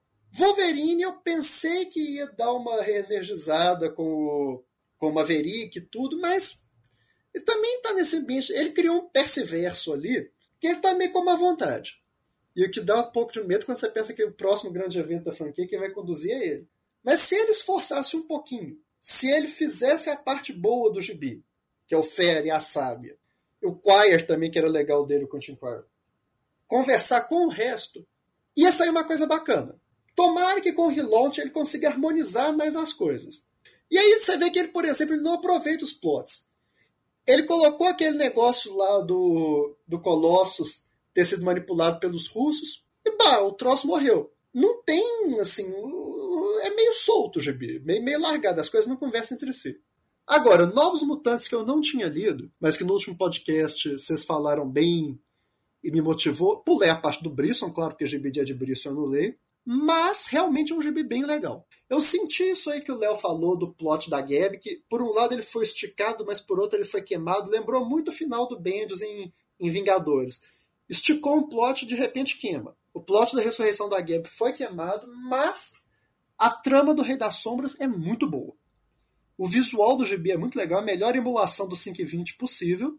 Mas eu sou um dos únicos dois fãs do Rei das Sombras. O outro é o próprio Claremont, quando estava descobrindo o mundo do sadomasoquismo resolveu jogar isso no gibi. Mas o, o Rei das Sombras é um dos vilões que eu mais curto. Eu gosto muito do de tudo que leva até a saga da Elemoir, ele ele possuindo aquele agente do FBI. Eu gosto bastante do vilão. Então eu acho que a gente teve aí o gibi definitivo do Rei das Sombras. Não sei se alguém pediu por um gibi definitivo do Rei das Sombras, mas a gente teve. Essa última edição, em que a gente tem toda aquela insinuação de que o Rei das Sombras poderia estar morto, que a gente teria o arquétipo, da, o arquétipo sombrio do Rei das Sombras, que a gente tenha todo esse mergulho no, na psique do Amal Farouk, do Rei das Sombras, que a gente vê que o Rei das Sombras tinha medo do isolamento, da solidão. Ficou muito bem feito. É uma, é uma viagem onírica muito legal, visual muito rico do gibi. Realmente eu curti bastante a leitura. Mas assim, dessa parte, as outras partes estão meio soltas, mas no geral o gibi tá bem legal. Tá, eu vou pegar a brecha do Bracarense em relação a Novos Mutantes. Primeiro, é um gibi que, para mim, desde o começo tem sido um gibi bem divertido. Dessa vez, é, ele continua trabalhando bem a Dani e a Xian, ainda que sejam apenas em poucas páginas por edição. É, você vê que é a Dani dos Novos Mutantes da época do Claremont mesmo. É, crescida, obviamente. A trama do Farol, que como estão falando, o... é esticada, mas é bem resolvida. Né? Você sabe que vai ter um final ali ainda. Diferente do caso da Gabby, em que se esperava em que fosse ir para outro lugar, mas no final das contas ficou parado no meio do caminho. Né? Então, basicamente, ele passa uma edição inteira só a Gabi tendo uma DR, né? discutindo com todo mundo única coisa válida ali é realmente o fato da Gabby ganhar algum destaque desde a época do, do Taylor. Fora isso, deixa eu ver. Ah, tem a parte do Pássaro Trovejante, né? Do, do Apache, em que ele tem algumas missões solos divertidinhas, né? Com, com os alunos. Assim, é, é um gibi divertido. Enquanto você pega, por exemplo, a X-Force e o, e o Wolverine, não digo que sejam ruins. Mas assim, é como o Bracarense de novo falou, o cara tá com preguiça. Mas eu vou te falar assim, é, eu gosto da parte dos russos, mesmo que seja uma história em que você te dá a impressão que está tão esticada que você sabe que não vai chegar a lugar nenhum, né? Porque querendo ou não, tem a ver com uma história lá que está desde o começo do gibi, e o gibi está tá na edição 26 e ainda a história ainda, ainda não acabou, né? Tipo, não dá para esperar muita coisa. É, eu gosto da parte que o Colossus é, parece sendo manipulado, só que talvez ali o pior é que chega alguém no final lá que é mais manipulador ainda, que é o Xavier. Então meio que queimou o plot ali. Pelo menos essa é a impressão que passa. Mas para mim o grande problema do gibi é o fato de que os personagens não estão mais se conversando. Não é mais uma equipe. Você tem a parte do Fero da Sábia, você tem a parte do Quentin com o namoro com a Sophie e o Wolverine lá perdido é, surfando. Por que não? Então, é, você vê que ali o cara tá fazendo meio de qualquer jeito, assim, né? É de se esperar de que o próximo, talvez, ou o cara continue nessa vibe, ou sei lá, né? Não sei o que esperar. Mas diferente, eu digo assim, do Excalibur, eu não digo que o título não morreu de vez. pelo menos ele continua existindo ali, é, mantendo os personagens fazendo alguma coisa, pelo menos. Enquanto que a do Wolverine, o cara meio que continuou mantendo os mesmos plots sem finalizar. É, é muito esquisito, assim. É, é, a mesma coisa de você comprar um encadernado, esperar que a história vai ter meio, começo, meio e fim, e só tem o começo da história. E você tem que esperar depois mais seis meses ou um ano para ver outra parte. É tipo, não é uma coisa muito produtiva. Né? Ainda que eu goste do fato dele reaproveitar o Maverick, reaproveitar o, o, o Omega Escarlate, ou quem quer que ou o próprio Solen, mas assim, é, poxa, vai em algum lugar. Mas eu digo que a única vantagem do título Wolverine é o desenhista. Pelo menos, né, não digo que seja o melhor desenhista do mundo, mas resolve, né? É, tá bem divertido, tá, né, dá para acompanhar assim, não tem, não, não, não é um desenhista ruim relembra bem, digo, pelo menos no ponto da arte, os gibis antigos do Wolverine que a gente lia quando era moleque. Deixa eu ver, fora isso, ah, sim, Marauders. Eu diria que assim, por mais que o título talvez poderia ter acabado anteriormente, é, eu digo que pelo menos as últimas edições tenham sido até bem utilizadas, pelo menos a favor da Emma. Né? Você vê que pelo menos ela resolve um pouco mais o plot com o Shawn, né? eles não ficam com aquela inimizade no início do título. É, você tem mais uma única ou última aventura com o resto da equipe, dessa vez do espaço. Ele brinca um pouco, o Dogan brinca um pouco com o Star Wars ali, é, é, é divertidinho. E fora isso, você tem a Chantanelli, a personagem que só apareceu no X-Men Classic e ficou esquecida. E dessa vez ele tenta reutilizar ali para. Não vou negar, é para né, esticar a história, mas pelo menos ele conta uma história autocontida ali. O mesmo vale para o Banshee pelo menos ele aproveita o, o, o a relação dele com a, com a Emma, né? Reaproveita ali um pouquinho. É uma história dispensável para envolver os carniceiros de segunda categoria, com certeza. Mas é, só de ver o Banshee com a Emma ali eu já acho bacana. E a tempo ali, né, que deve aparecer no, no título assim. Então, vou adiantando logo para os amigos que eu não estou lendo Novos Mutantes, eu ainda tenho que ficar em dia então não vou mencionar nada. Só cheguei a ler a primeira edição da Vitayada, gostei bastante, é um setup bom, mas eu vou seguir lendo pra ver o que, que eu acho. É, X-Force e Wolverine. Uh, Wolverine é um gibi ok, cara. É, é bem o Percy agindo como escritor operário ali, mantendo um gibi do Wolverine para dizer que tem. E é ok, não tem nada flagrantemente ruim assim. O meu problema real é com X-Force. X-Force. É, a gente está, como foi mencionado pelos amigos anteriormente, nós estamos em 26 edições desse gibi. E assim, enquanto eu entendo que ah, não necessariamente a história da Rússia, eu não vou dizer que a história da Rússia precisa ter um fim a esse ponto, ok? Vamos dizer que não precisa ter um fim, mas pelo menos algum avanço parece ser pedir demais nesse caso, porque literalmente a história está no mesmo lugar em que ela começou o Colossus ainda está sendo manipulado pelo, pelo cronista e pelo Mikhail. O Mikhail ainda está lá aliado com a Xeno. A Xeno está. Bom, onde foi que a Xeno chegou? O que a Xeno conseguiu? Até o momento nada. Ninguém conseguiu até o momento nada. Quem está conseguindo mais, pode-se dizer, é o Mikhail, que o Colossus ainda está inconscientemente sendo manipulado por ele e agora ele conseguiu o que ele precisava, que é instalar o Colossus, o Colossus no Conselho. Mas, basicamente, fora isso, para que que tá? Para que que a gente, o que esse gibi conseguiu assim, o que que estabeleceu para Krakow, o que que trouxe de interessante? Muito pouca coisa. Eu gosto do Fera Vilão, acho que é uma boa, acho que vilão até é um termo meio pesado assim, mas tá, vamos dizer, essa face mais mais brutal dele como líder da X-Force, dele tá nesse pragmatismo extremo, eu acho interessante, eu acho legal a dinâmica que ele tinha com a Jean, que parece que vai ser passada para Sábia. É, mas assim, a interação que ele tem é só com ela, e ocasionalmente com o Blackton, né? Mesma coisa o Wolverine. O personagem com quem o Wolverine tem a maior ligação é o Quentin e fica nisso. Você não sente uma ligação com os outros personagens. E levando em conta que a gente está falando da agência de inteligência de Krakoa, isso é um, um vacilo grande, a meu ver, pelo menos.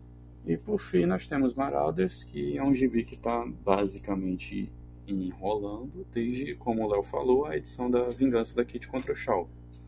A gente teve, tá, o processo do Hellfire Gala, que foi, tá, ok, tranquilo. Mas depois disso, é difícil dizer exatamente qual é o, onde é que a trama quis chegar, né? Na última edição, a gente teve o Homem de Gelo enfrentando o Fin Fan Fum, concluindo que ele não pode ficar preso na Terra com os poderes que ele tem e ok, tá, faz parte, né? Mas de forma geral, eu acho que os personagens são bem escritos, hum, a arte tem sido um ponto bem tranquilo e razoável, exceto o Fionoto, que eu não sei como ele piorou tanto. Eu não vou dizer que ele era um, um artista, oh, essas coisas todas incríveis, mas pô, dá pra ver que o cara deu uma piorada legal nos últimos anos. E tá basicamente servindo só de filler. Mas assim, é um gibi ok. Deveria ser melhor. Eu lembro que no começo dessa da fase do Amanhecer Alvorada do X, né, o Hickman vendeu como o, o gibi mais importante, mas pô, depois de X de espadas dá pra ver o quanto decaiu. É esperar que na próxima fase do gibi seja a gente vê tem uma memória assim, uma melhora palpável. Então dá para manter até um certo otimismo cauteloso quanto a isso. É isso. Bom, alguém leu X-Men Unlimited Infinite Comics? Porque eu, eu tentei ver vez virtuais aqui, mas com o formato, aquele formato do, do Infinity, não, eu perco a paciência e não, não consigo ler. Se alguém, se alguém leu? É, eu cheguei a ler. É engraçadinho. Acho que o Declan Chauvet tá legal, mas é, no caso eu li o primeiro arco, que é o do Wolverine contra Ima. Achei legalzinho. Acho do Declan Chauvet é sempre muito boa. Gosto muito do trabalho que aquele cara faz desde desde que eu li o arco dele com o, Warren Ellis em Cavaleiro da Lua. E é basicamente um gibi de ação, tem umas cenas engraçadas, dá pra, dá pra curtir. O arco do X-Men Verde eu só li meio por cima, assim. Todo esse processo da Nature Girl virando vilã, é, saindo matando humanos e meio que se tornando uma, uma extremista, assim. Eu achei ok, não achei um gibi ruim não, mas também não é nada que vale a pena comentar tanto. Talvez alguém tenha lido, tenha tido uma leitura mais aprofundada que eu aí. É, eu cheguei a ler essas edições, é, ficou um pouco esquisito por ser um outro formato, mas é um gibizinho rápido, divertido, poucas páginas, é um trama simples, né? A parte da natureza é um pouco mais interessante, né? Como como estão falando assim, é, ela contra a humanidade, a favor dos animais, é uma história bacana. E, poxa, parece o Sauron de volta, tem o Wolverine sempre se machucando, se ferrando, que eu acho que deve ser uma, uma mote desse gibi para manter o público entretido. Bom, gente, vou encerrar por aqui esse bloco porque eu quero deixar o filé para começar o próximo bloco, porque tudo agora foi um aquecimento para o que vem por aí. Bom, a gente vem agora nesse nosso segundo e último bloco para poder falar da transição de Reign of X para Destiny of X e o que vem por aí em Destiny of X. Mas tudo isso está muito ligado e eu quis deixar porque a personagem central que retorna nessa minissérie e que dá o nome do Destiny of X é a Sina.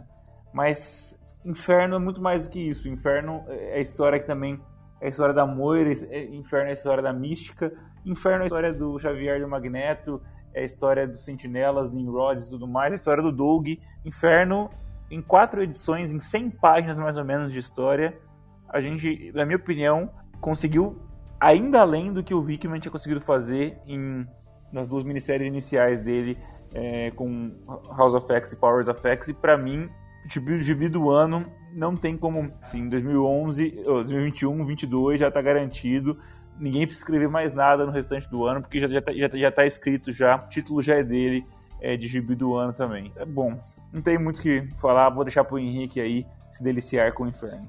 Esse gibi é maravilhoso.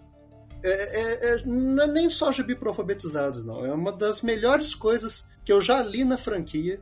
De verdade, isso aí é um dos, um dos pontos altos dos X-Men para mim. Sem, como o Léo falou, 100 páginas para mim são melhores assim do que uma boa quantidade de coisas que saiu, sei lá, nos últimos 20 anos. Que gibi sensacional. Inclusive, eu não pensei que fosse possível, mas eu gostei mais até do que House of X e Powers of Ten, que já tinham sido pontos altos da franquia anteriores.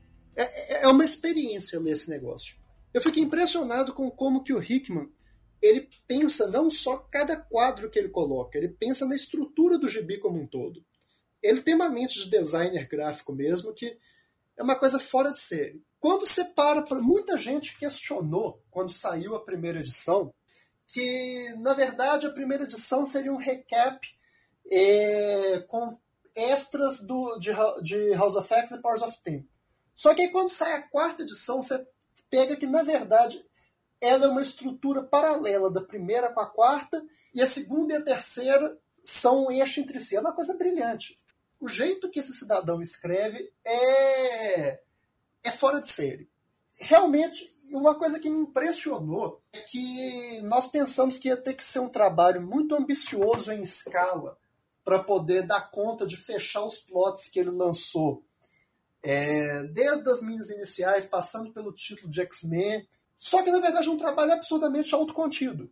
O que ele faz ali, em primeiro lugar, é um trabalho de, de personagem. Eu vi, eu vi uns reviewers colocando que seriam. que ele escreveu até, com as devidas proporções, claro, uma tragédia shakespeariana, mas quando você vai, você vai no grau de sutil manipulação que acontece nesse gibi, é uma coisa de louco. Você só entende o porquê, por exemplo, do Cifra aparecer do jeito que ele aparece no final da primeira edição, quando ele dá a cartada final no fim da quarta. O que, o que a segunda edição eu, é, é difícil falar qual edição que eu gostei mais, porque é tudo é tudo perfeito, mas a segunda edição tem um sabor especial para mim, da maneira sutil como a mística vai manipulando, todo mundo para conseguir o intento dela, do jeito que ela vai conduzindo as situações com uma tranquilidade, com uma frieza, para já no final da segunda edição a gente resolveu o que ela queria, que é ter a Sina de volta, só que não é só isso que ela queria. A gente entende que as chamas que o Hickman estava falando no inferno, que é Macracoa, na verdade era uma coisa figurada, era uma metáfora, porque o que é queimar Cracoa e realmente queimou foram segredos. E isso aí estoura de maneira espetacular da segunda para a terceira edição. Que aí você entende o papel da Emma no jogo. E a Emma que o Hickman escreveu é maravilhosa. É da, no nível da Emma do Morrison. Você tem todas as facetas da personagem, você respeita que ela passou mais tempo com os X-Men do que com o Clube do Inferno, mas que, ao mesmo tempo, ela tem aquela essência amoral. Ela se revolta de saber o que foi escondido dela, mas você sente ali que na verdade a revolta dela é por não ter feito parte do segredo, é por ter sido colocada de fora. E ao mesmo tempo é também um gibi definitivo do Magneto e do, e do Xavier em especial da terceira para a quarta edição, você tem ali o relacionamento dos dois encapsulado. Tem, você tem aquela sensação de que um é, ao mesmo tempo que é antítese do outro, um completa o outro. Quando desemboca na quarta edição, que é uma coisa que a gente pensaria jamais acontecer, é, de uma de, dos X-Men do Magneto, do, do Professor Xavier do Magneto lutando contra os sentinelas de uma coisa absurdamente emocionante, é, é, é, uma, é um momento definitivo dos dois. Agora, também para quem acompanha o que o Hickman vem escrevendo na Marvel desde o Quarteto Fantástico, também tem uma resolução temática muito forte. Porque esse tema de evolução perpassava o que ele fez. Especialmente na terceira e na quarta edição, a gente entende que, na verdade, não era uma, nunca foi uma dicotomia humanos e mutantes. Era a dicotomia humanidade contra as máquinas, contra o futuro, na verdade. É uma luta, o futuro que está vindo e a necessidade de moldar o futuro pelas próprias mãos, e a criação destruindo o Criador. E nisso eu achei muito legal com a introdução da Sentinela Ômega, fazendo basicamente o caminho contrário da Kit em Dias de Futuro Esquecido. É um gibi que conversa. Agora você vê, né? O simbolismo é forte que, na verdade, a despedida do Hickman conversa muito com a despedida do Claremont Bourne. Mostra como que, na verdade, essa fase foi iluminada. Porque é um dias do futuro reverso. A Sentinela Ômega faz o caminho contrário e ali a gente entende, na verdade, que o, o problema era realmente da humanidade em si, do, dos mutantes, só como um aspecto secundário da humanidade, mas eram humanos contra máquinas. E aí, nessa última edição, você percebe que, na verdade, o que a Moira fez também foi uma manipulação. É um, é um, é, é um gibi sobre pessoas manipulando umas às outras, O que acontece quando pessoas de uma visão é, grande se unem, mas elas possuem visões grandes que não são necessariamente alinhadas, e como que os egos fazem para se manipular? O que a Moira fez, na verdade, foi uma manipulação gigantesca. Ela nunca acreditou nessa própria visão que ela vendeu. O que ela quer, na verdade, ela, ela se estabelece como uma espécie de terceira via entre o Xavier e o Magneto. Finalmente a gente tem uma quebra dessa polaridade. O jeito que ela se coloca, na verdade, ela pode facilmente caminhar para ser uma das maiores vilãs da franquia. E isso tudo encaixado de novo. O uso da mística e da sina foi, foi brilhante. A manipulação que a mística conduz na segunda edição é a manipulação que ela faz na quarta para conseguir neutralizar a Moira. Só que quando ela consegue o intento, a gente tem outra virada. Que é, é foi assim, a melhor utilização do Doug possível. A gente entende o que, que ele está fazendo ali, qual que é o papel, isso aí desemboca, na verdade, eu acho que foi o melhor jeito possível do Hickman terminar a franquia, porque aquele discurso final mostra que, na verdade, os mutantes construíram uma utopia, eles construíram o pináculo da civilização, só que o jeito que eles fizeram isso, eles construíram uma prisão dourada, na verdade. Eles estão numa grande prisão aveludada. Eles são prisioneiros deles mesmos, prisioneiros do que eles construíram e prisioneiros desses segredos, que realmente queimaram tudo. Aquela, aquela Krakow idealizada que a gente tinha lá das primeiras edições de X-Men, e que a gente já discutiu no primeiro podcast, que tinha as coisas sinistras por baixo, que tinha as coisas é, sombrias, foi escancarada. Ah, eles eram prisioneiros tanto na ilha, e como a Emma falou, eles se tornariam prisioneiros dos próprios segredos. Krakow não queimou, não caiu agora, mas vai fatalmente cair, porque essa prisão é insustentável. Então foi um encerramento brilhante. Eu não pensei que o Hickman ia conseguir equilibrar tudo, encerrar os plots de, de House of X e Powers of Ten, mas ele foi além. Ele construiu uma coisa que é das mais extraordinárias que eu já vi na franquia. Vocês podem ter entendido melhor. Eu acho que duas coisas acabaram ficando no ar. Né? Eu concordo com o Henrique sobre, sobre a Emma e totalmente, e o restante também. Duas coisas que ficaram no ar. A primeira é que o Doug é, fala que ele não tá nem aí, mas ele ele pode, em tese, ele e o Warlock localizarem onde, em algum, mesmo estando fora, talvez eles consigam localizar de alguma maneira onde está a Moira e isso pode ajudar a desembocar em plots futuros, porque como disse a Cinea, disseram a Cinea Mística, é, vão ter muita gente querendo caçar a Moira agora, então pode ser uma das chaves também, o, o, o novo braço tecno-orgânico é, da Moira, então isso é uma coisa que ficou um pouco no ar e que a gente pode ver. Isso, isso me, leva a um outro comentário que, o, assim como se o Wells fez um personagem interessante, a Babá e o Fazedor de Órfãos, o Doug, ele, ele tá muito, em toda a fase Hickman, o papel e, e, e, a, e, a, importância do Doug, passando pelo que aconteceu com ele em, em X de Espadas, é muito legal, né? É, o, o Doug era um personagem qualquer nota também, sempre foi um qualquer nota, morreu sendo um, um, um qualquer nota e, e, e tem sido um personagem bem interessante. E como disse,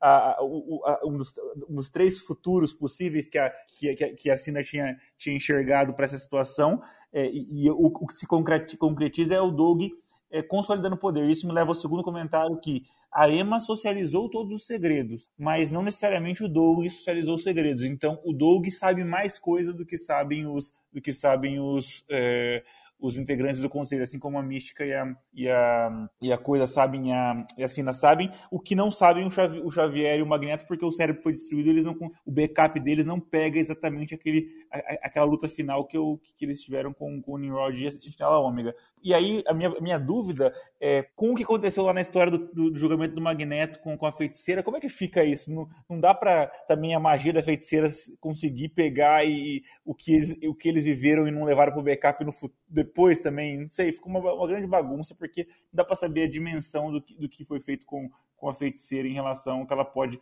contribuir aí para o processo reencarnatório de o, o ressuscitatório em, em Krakow. Fica um pouco uma dúvida. Vai lá, Paulo, que você queria falar.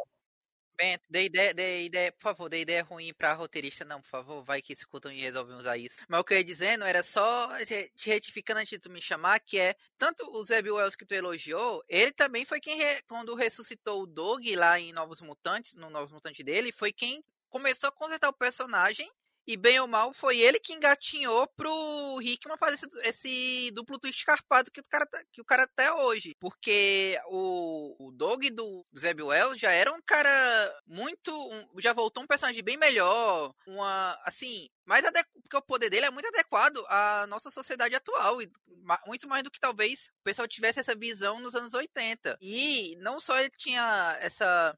É, foi mais. É, teve essa reformulação nos poderes dele, mas também na personalidade. E isso foi muito utilizado nessa, nessa fase do Hickman, porque eu lembro, vocês se lembram na, no X de Espadas, eu comentando que eu tinha a impressão que o personagem tinha evolu evoluído. Mas no fim das contas, a gente olhando o cenário geral, ele, enquanto o Xavier, a Moira, a Mística, a Emma, tava todo mundo se achando super gênio, jogando xadrez 4D um em cima do outro, o Doug tava jogando xadrez 10D na pra, em cima de todo é, mundo. O Doug era o dono do tabuleiro, na verdade. E, mas uma coisa que vocês dois falaram que me fez pensar é que, na verdade, é impressionante quando você analisa aquela página final de, é, de House of X, do, do Magneto do Xavier, arrogantes, falando o que é que nós construímos. E no final das contas, no final de Inferno, eles são que estão na posição de maior inferioridade. Eles foram arrogantes o tempo todo, achavam que detinham todos os segredos, mas no final das contas, quem está por baixo agora são eles. Porque a Emma sabe mais que eles, a, a Mística e a Sina sabem mais que eles, e o Doug sabe mais que todo mundo. A gente teve uma peripécia, uma inversão de, de fortuna que foi sensacional. Paulo, você quer falar mais sobre, sobre, sobre, sobre o inferno em geral? Vai lá. Claro, certo. No geral, primeiro, é o que o Bracarense falou, é, é fato. Assim, eu não sei se vocês lembram, mas eu tava achando que isso aqui ia ser, tipo, ponto de inflexão, porque não dá pra ele fechar todos esses plots em tão pouco tempo, só quatro edições. Não dá, cara, não dá. Chega, o cara acho que dá. Eu foi assim, eu, eu fiquei assim, cada edição mais surpresa que a outra, e ele voltou a pegar os plots do, da Moira só agora, eu pensando que a Moira seria um plot de longo prazo. Não, não, foi lá, fechou, e o plano, o plano dela era esse aqui o tempo todo, já tá aqui, e eu pensando, não, é, esse negócio da Moira ser. É, resetar o mundo, é, é, o botão de reset dele. Não, não é botão de reset, não. Ela vai perder os poderes, vai virar humana e isso vai ser, vai ser esquecido e pronto. E foi assim, tipo, cada coisa que eu, que eu imaginava que ele ia. Ele deu um monte de dog. Tudo que eu imaginava que ele ia fazer, ele fez o oposto. Na, então, eu achei isso brilhante, brilhante. Eu, Ô, Paulo, assim... só um pouquinho. Eu fico pensando, né? Ele, a gente tinha essa história de que provavelmente o Mike Carey assumiria um título da Moira. Eu não, eu não consigo imaginar agora, depois do, do, que o Hickman fez agora, se um título desse teria realmente sido um, um, fator positivo, porque eu poderia acabar mexendo em coisas que o, que o Hickman não gostaria que tivesse mexido e, e, e não finalizaria tão bem agora em Inferno. Então, eu acabo agradecendo o fato de que a Moira ficou meio que deixada de lado até agora e conseguiu dar um, um fim mais ou menos redondinho, porém não descarto que ela volte aí mais para frente, com o próprio Hickman voltando no final do, do, próximo, do próximo grande ato aí, se, se não Destiny of X, talvez mais para frente ainda, mas vamos ver, mas pode continuar. Só, só, uma coisa, só, só um parênteses aqui. E até, acho até melhor não ter saído esse título da Moira, porque ela ter ficado nas sombras a, frase, a fase inteira fez essa virada de inferno ficar mais efetiva do que se ela tivesse sido uma personagem explorada, trabalhada. E assim, não, mas é o que eu tava dizendo, talvez seja até por isso que não tenham, não tenha tido, talvez, é, tenha sido até uma briga no editorial do, dos editores querendo aproveitar esse hype. Não, tem que ter um título da, da Moira, tem que continuar esse plot aqui, e o Hickman brigando para segurar isso lá, para não acontecer, pensando justamente nesse clímax. Então, provavelmente, assim, por isso que tava sempre esse boato de que ia ter, ia ter, ia ter, e não teve, porque era o pessoal, era alguém graúdo lá tentando forçar esse título e, e aí o Hickman segurando. E provavelmente talvez seja por isso que talvez algumas merdas tenham acontecido. Children of Deve ter sido o preço que o Rickman pagou. Mas, é, assim, é, é que o Bracarente já falou demais, mas muito, foi muito foda, foi. Valeu muito a pena. É como até o, o, o Pedro Arthur tinha mencionado. Ah, não, galera, tem um monte de filé aí, mas pega inferno, que inferno tá valendo. E foi isso mesmo. É assim, dá pra você. Tudo que. De inferno, tudo que a gente falou antes disso aqui é um grande mega filé de um, de um anime que tá enrolando. Chegou o mangá. Esse aqui é o, sei lá, o Cavaleiro de Cristal. A gente tá falando dos Cavaleiros de Cristal, agora a gente tá falando das 12 casas. É a parte, pô, que tá valendo mesmo. Cara, não tem assim muito mais o que elogiar. E assim, e ele assim, e dá até para ver que realmente ele queria fechar a mesma fase Cacoa, mas o pessoal queria continuar, quer continuar, mas ele conseguiu dar um, um fechamento que talvez até se forem querer continuar agora alguém conseguir vencer essa quebra de braço e fazer um gibi solo da Moira, e vamos fazer um gibi solo da Moira, uma minissérie dela lá fugindo de, da Místico, de alguma coisa assim. Eu espero que não, espero que guardem a personagem para quando o Hickman voltar e ele querer continuar esse plot, porque assim, bem ou mal, ainda há espaço pro Hickman brincar aqui um pouco, porque ainda tem terminar o plot do, do Apocalipse, tem que terminar algumas outras coisas. Um, ele deu assim um fechamento satisfatório ao plot a um plot principal. Fechou até algumas questões, muitas questões que a gente tinha naquela, naquela época e abriu espaço para muitas coisas mais para frente. E fazendo isso de um jeito sem fechar Krakoa, que era o que o, o pessoal pediu lá. Não, não, vamos continuar Krakoa porque eu não sei o que que o Hickman queria para depois disso aqui. Se seria, sei lá, a volta da escolinha. Eu, eu acredito que não. Eu acredito que, assim, tentar voltar para a escolinha depois disso tudo aqui ia ser um downgrade violento demais para acontecer assim de uma hora para outra. E ia ser um backlash dos leitores absurdo. Então, não, eu não sei se voltaria.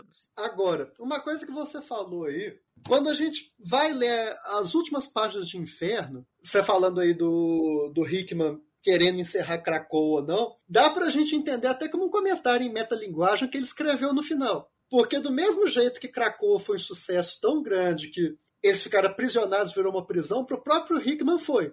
Ele criou um setup de sucesso tão grande nas duas minis e com ambientação em Krakow que ele mesmo ficou prisioneiro daquilo ele não conseguiu, ele não deixaram ele dar sequência do jeito que ele queria. Então foi, quando você lê essa página tendo isso em mente, é uma sacada muito legal que ele teve. Fala, Felipe. Pegando o gancho que o Bracarense está falando, é realmente isso. O Hickman ficou preso dentro do, seus, dentro do seu projeto, porque o editorial não deixava ele avançar no plot, assim como a maioria dos títulos que a gente falou até agora, tiveram os seus plots esticados como um chiclete. No caso aqui, o Hickman ele guardou as unhas e dentes do final, não deixou os Amish, praticamente vamos dizer assim também, né? Tanto a Mística quanto a Moira, pro, pra, guardou por conta do, desse final em si, talvez até o Doug, pode-se dizer também.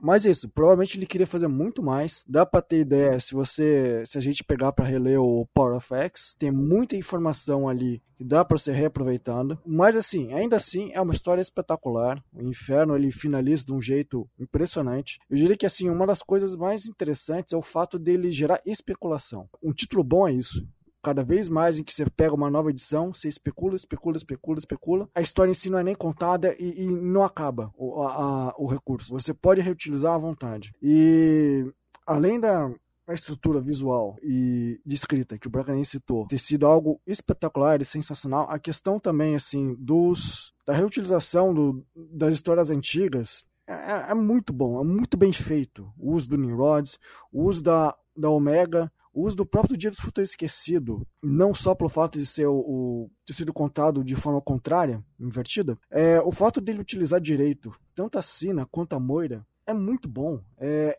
ali você vê porque que a Sina realmente é uma vilã e tá do lado da mística. Não é só uma vovozinha é, ex-bandida. Não, ela é uma, uma vilã de peso. Né? A forma que ela chega no, no, no segundo, na segunda edição é tão bem feito que tem até som, se você prestar atenção com detalhe. Tem até a musiquinha tocando. De tão bem feito que é. é gibi bom assim. Não, assim, você pode até ver que assim, você tem três plots ali, além do Doug, né?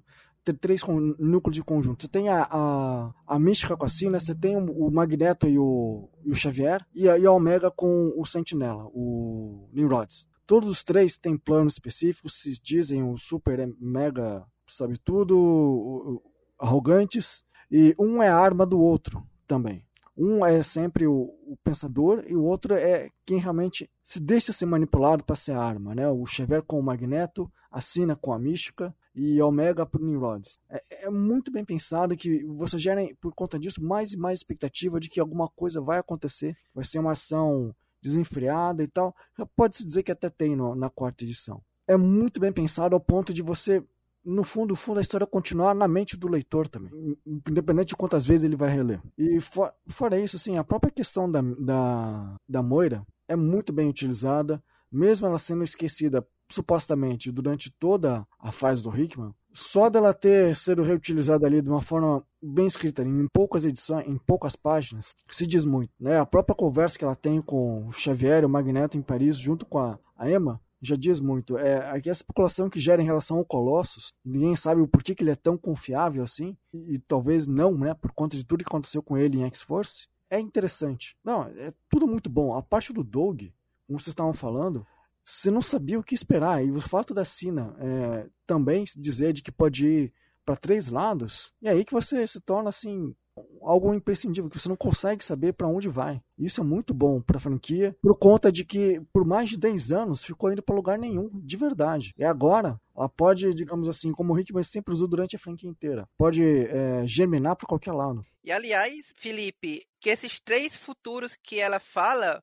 o checkmate do Dog foi tão bem dado que nenhuma possibilidade da Mística tentando atacar o, Dog, é, o Dog perderia.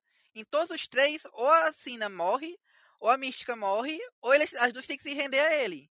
Praticamente um checkmate sem, sem violência nenhuma. Não tirar nem pôr. E é do jeito do Doug em si, né? Ele não é um personagem que foi conhecido durante toda a franquia toda como um personagem manipulador, né? Ele é um personagem sincero. É, como o Hickman fala no final, ele é um personagem que ainda assim, mesmo com tudo isso que ele passou, ele é um personagem ainda ingênuo. Por mais que ele saiba mais do que todo mundo. Então ele vai se agir talvez como talvez um dos poucos mais verdadeiros ali na franquia, junto com o Noturno, né? Sinceros, usando a verdade. E como herói em si, né? Deixa eu ver o que mais. Fora isso, pô, a utilização do futuro, pô, é muito bom. E a parte do, do Magneto com, com o Xavier é maravilhoso. A forma que, que eles usam assim a relação deles é uma forma que é uma, algo que a gente espera como fã das antigas há muito tempo de ver a relação deles sendo bem desenvolvida. E você vê que ali eles não só se completam, mas eles se entendem completamente, de vez ali. Assim, eles se.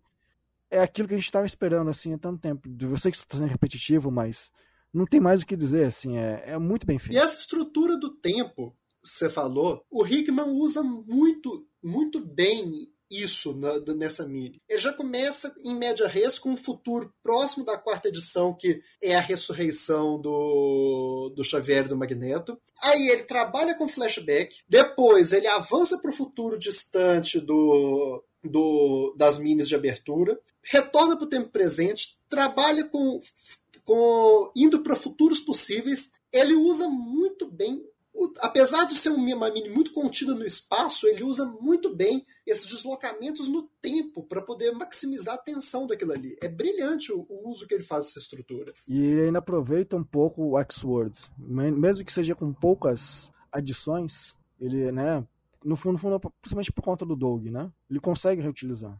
Pedro ficou pacientemente aguardando o momento de falar sobre o inferno. Vai lá, Pedro. Senhores, é, um negócio magnífico essa história, é incrível todo o trabalho que o Hickman botou aqui. Dá pra ver que realmente foi um negócio que ele fez, ele se dedicou, ele se deu tudo dele ali. É uma história que Cara, eu não sei, eu não consigo realmente apontar nenhum defeito no inferno. O único defeito que eu poderia dizer é que não foi, não durou mais, não teve mais edições para dar um pouco mais de. É, isso é verdade. Para encorpar melhor alguns conceitos que são trabalhados, talvez a gente possa dizer isso. Quatro edições talvez tenha sido entregou uma história boa, bem estruturada, a história cumpriu aquilo a que se propôs Porém, assim, talvez se tivesse mais umas edições, ou se ele tivesse, por exemplo, separado alguns pontos de história para umas duas edições do volume dele de X-Men, em vez de deixar na mini Inferno, talvez tivesse funcionado melhor, talvez. Mas ainda assim, foi um trabalho incrível. Todo esse desenvolvimento, toda essa caracterização que ele fez, particularmente com a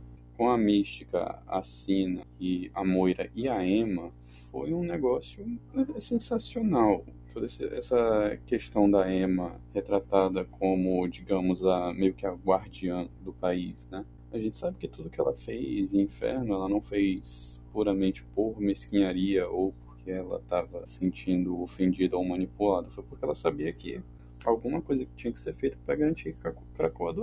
Então ela manipulou, manipulou, fez o que foi necessário com a mística, com a Sina, com o Xavier e com o Magneto mas no fim das contas ela conseguiu o que era necessário. Ela conseguiu manter Krakoa funcionando. Da mesma forma. Manter a palavra dela, né? Exatamente. Que ela falava no começo, pelas crianças. Pelas crianças. E tá aí. Ah, em relação às a Sina e a Mística, eu vou admitir que eu não tinha muita. Eu nunca tive muita empatia pela Mística enquanto personagem. Mas, assim, todo esse processo dela de tentar recuperar a esposa foi uma coisa de doido. Fez ela uma personagem incrível, a meu ver, assim. Ela alcançou um novo patamar. Particularmente levando em conta tudo que ela conseguiu, todo esse processo dela. Enquanto o Xavier e o Magneto estavam na, na linha de chegada ainda, ela já estava na quarta ou quinta volta. Ela simplesmente passou na frente deles, controlou, tomou conta de todo o processo, conseguiu manipular o conselho para ressuscitar a Sina. Um negócio incrível. A Sina do Hickman, ela, cara, para mim ela não tem defeito desde House of X 2, que foi a edição que mostrou aquele flashback da Moira na vida 4. É, como é que eu posso dizer? É, ela traz aquela coisa como se fosse uma visão assim tonelada quando a mística do Hickman ela entra em cena, não existe mais ninguém. Quando ela é o centro da cena, assim, não existe mais ninguém. Desde aquele primeiro discurso dela pra Moira, que a gente viu que não era bem o que a Moira tinha representado, né? Que era.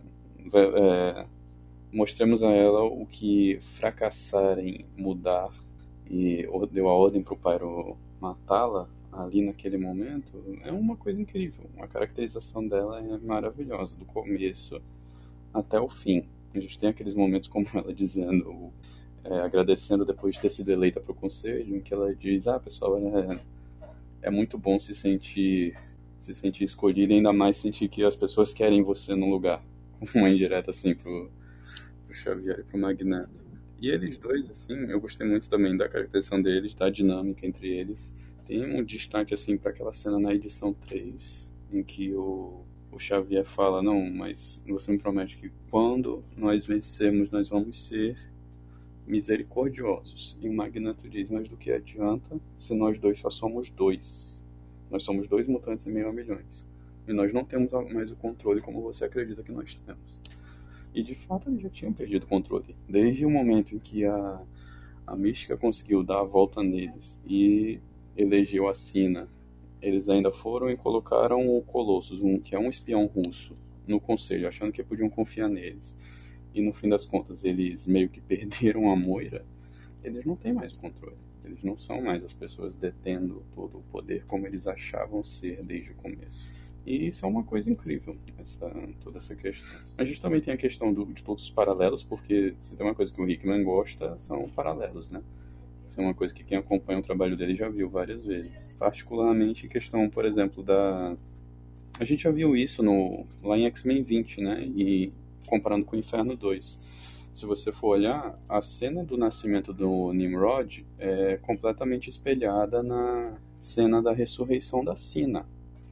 Tá totalmente espelhado ali. Você vê que é bem parecido. Da mesma forma, o discurso que a Sentinela Ômega faz para o Xavier é tem elementos tanto do. pro Magneto, perdão. O Xavier já estava morto nessa cena.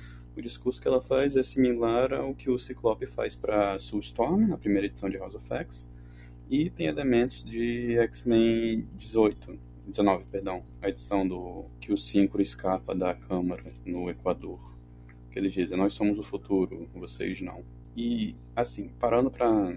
Já que a gente está no tópico da Sentinela Ômega, cara, essa revelação a revelação que teve dela como vindo do futuro, como ela sendo o futuro original da vida 10 da Moira, foi uma coisa sensacional. Tipo, estabeleceu ela como uma ameaça real e deu toda uma, uma gravidade para a história dela, né? Porque, assim, querendo ou não, ela é uma inteligência artificial, ela é um ser vivo. E ela viu o futuro dela sendo destruído pelos mutantes, e aí ela voltou Aí tem todo aquele paralelo de até a menção dela, tudo aqui, tudo isso são meus meus dias de um futuro esquecido. E ela ter sido ter tido todo esse papel e era uma coisa que estava bem abaixo da superfície. Se você lê desde House of X 1, você vê que tem o Hickman dá umas dicas bem sutis de que ela é bem mais do que deixa transparecer desde o início. E a gente vê a, a culminação disso em Inferno 3, com ela explicando que ela veio do futuro, ela fundou a Ortiz, ela manipulou o diretor, o Kilian Devo, para achar que ele vinha do futuro e que eles estavam juntos fundando a organização. Foi uma coisa sensacional. Ah, os diálogos dela com o Nimrod também são muito bons. E por fim a gente tem o estabelecimento do Nimrod realmente firme no presente, né? O Nimrod ele sempre foi essencialmente uma ameaça futura, tipo um ponto ao qual não se deveria deixar chegar a tecnologia de sentinelas. Mas agora ele chegou, ele é definitivo, não tem como não tem como você, para usar a expressão que os americanos costumam, gostam de usar, colocar o gênio de volta na lâmpada, né? Então é uma coisa que vai ter que ser propriamente trabalhada em algum ponto. Mas eu gosto da caracterização do Nimrod, eu gosto dessa dessa personalidade sádica que ele tem, apesar dele ter se livrado dessa característica heróica que o marido da Alia Gregor tinha. Eu gostei muito da forma que ele foi trabalhado, então, dele como antagonista, assim. Foi uma coisa incrível. É, em relação à arte, gostei pra caramba também. Achei que o Casselli, ele tava bem melhor aqui do que ele tava em Sword. O Valério Skit nem se fala, né? O cara é um monstro. Ele coloca uma emoção muito legal, um dinamismo muito bom. Aquela cena da luta do Magneto do Xavier contra os Sentinelas é perfeita, é coisa de louco é uma pena realmente a, os X-Men terem aparentemente perdido, enquanto franquia terem perdido ele, porque ele parece que ele vai fazer outro trabalho agora. Enfim, mas coisa de doido, eu acho, do cara. E o RB Silva, ele tá, anda meio ausente, a gente, a gente sabe, né? O cara tá ocupado com um filho que nasceu há pouco tempo. Mas ainda assim, o cara entrega um trabalho maravilhoso na edição 3. Eu gosto muito, particularmente, do, do Warlock dele. Eu entendo quem. Eu gosto. Assim, eu entendo quem gosta, porque eu gosto do Warlock do Sienkiewicz, aquele mais distorcido, com um sorrisão gigante, os olhos de desenho animado, eu acho legal. Acho muito bom, mas o jeito que ele desenhou o Warlock foi, foi maravilhoso, foi perfeito.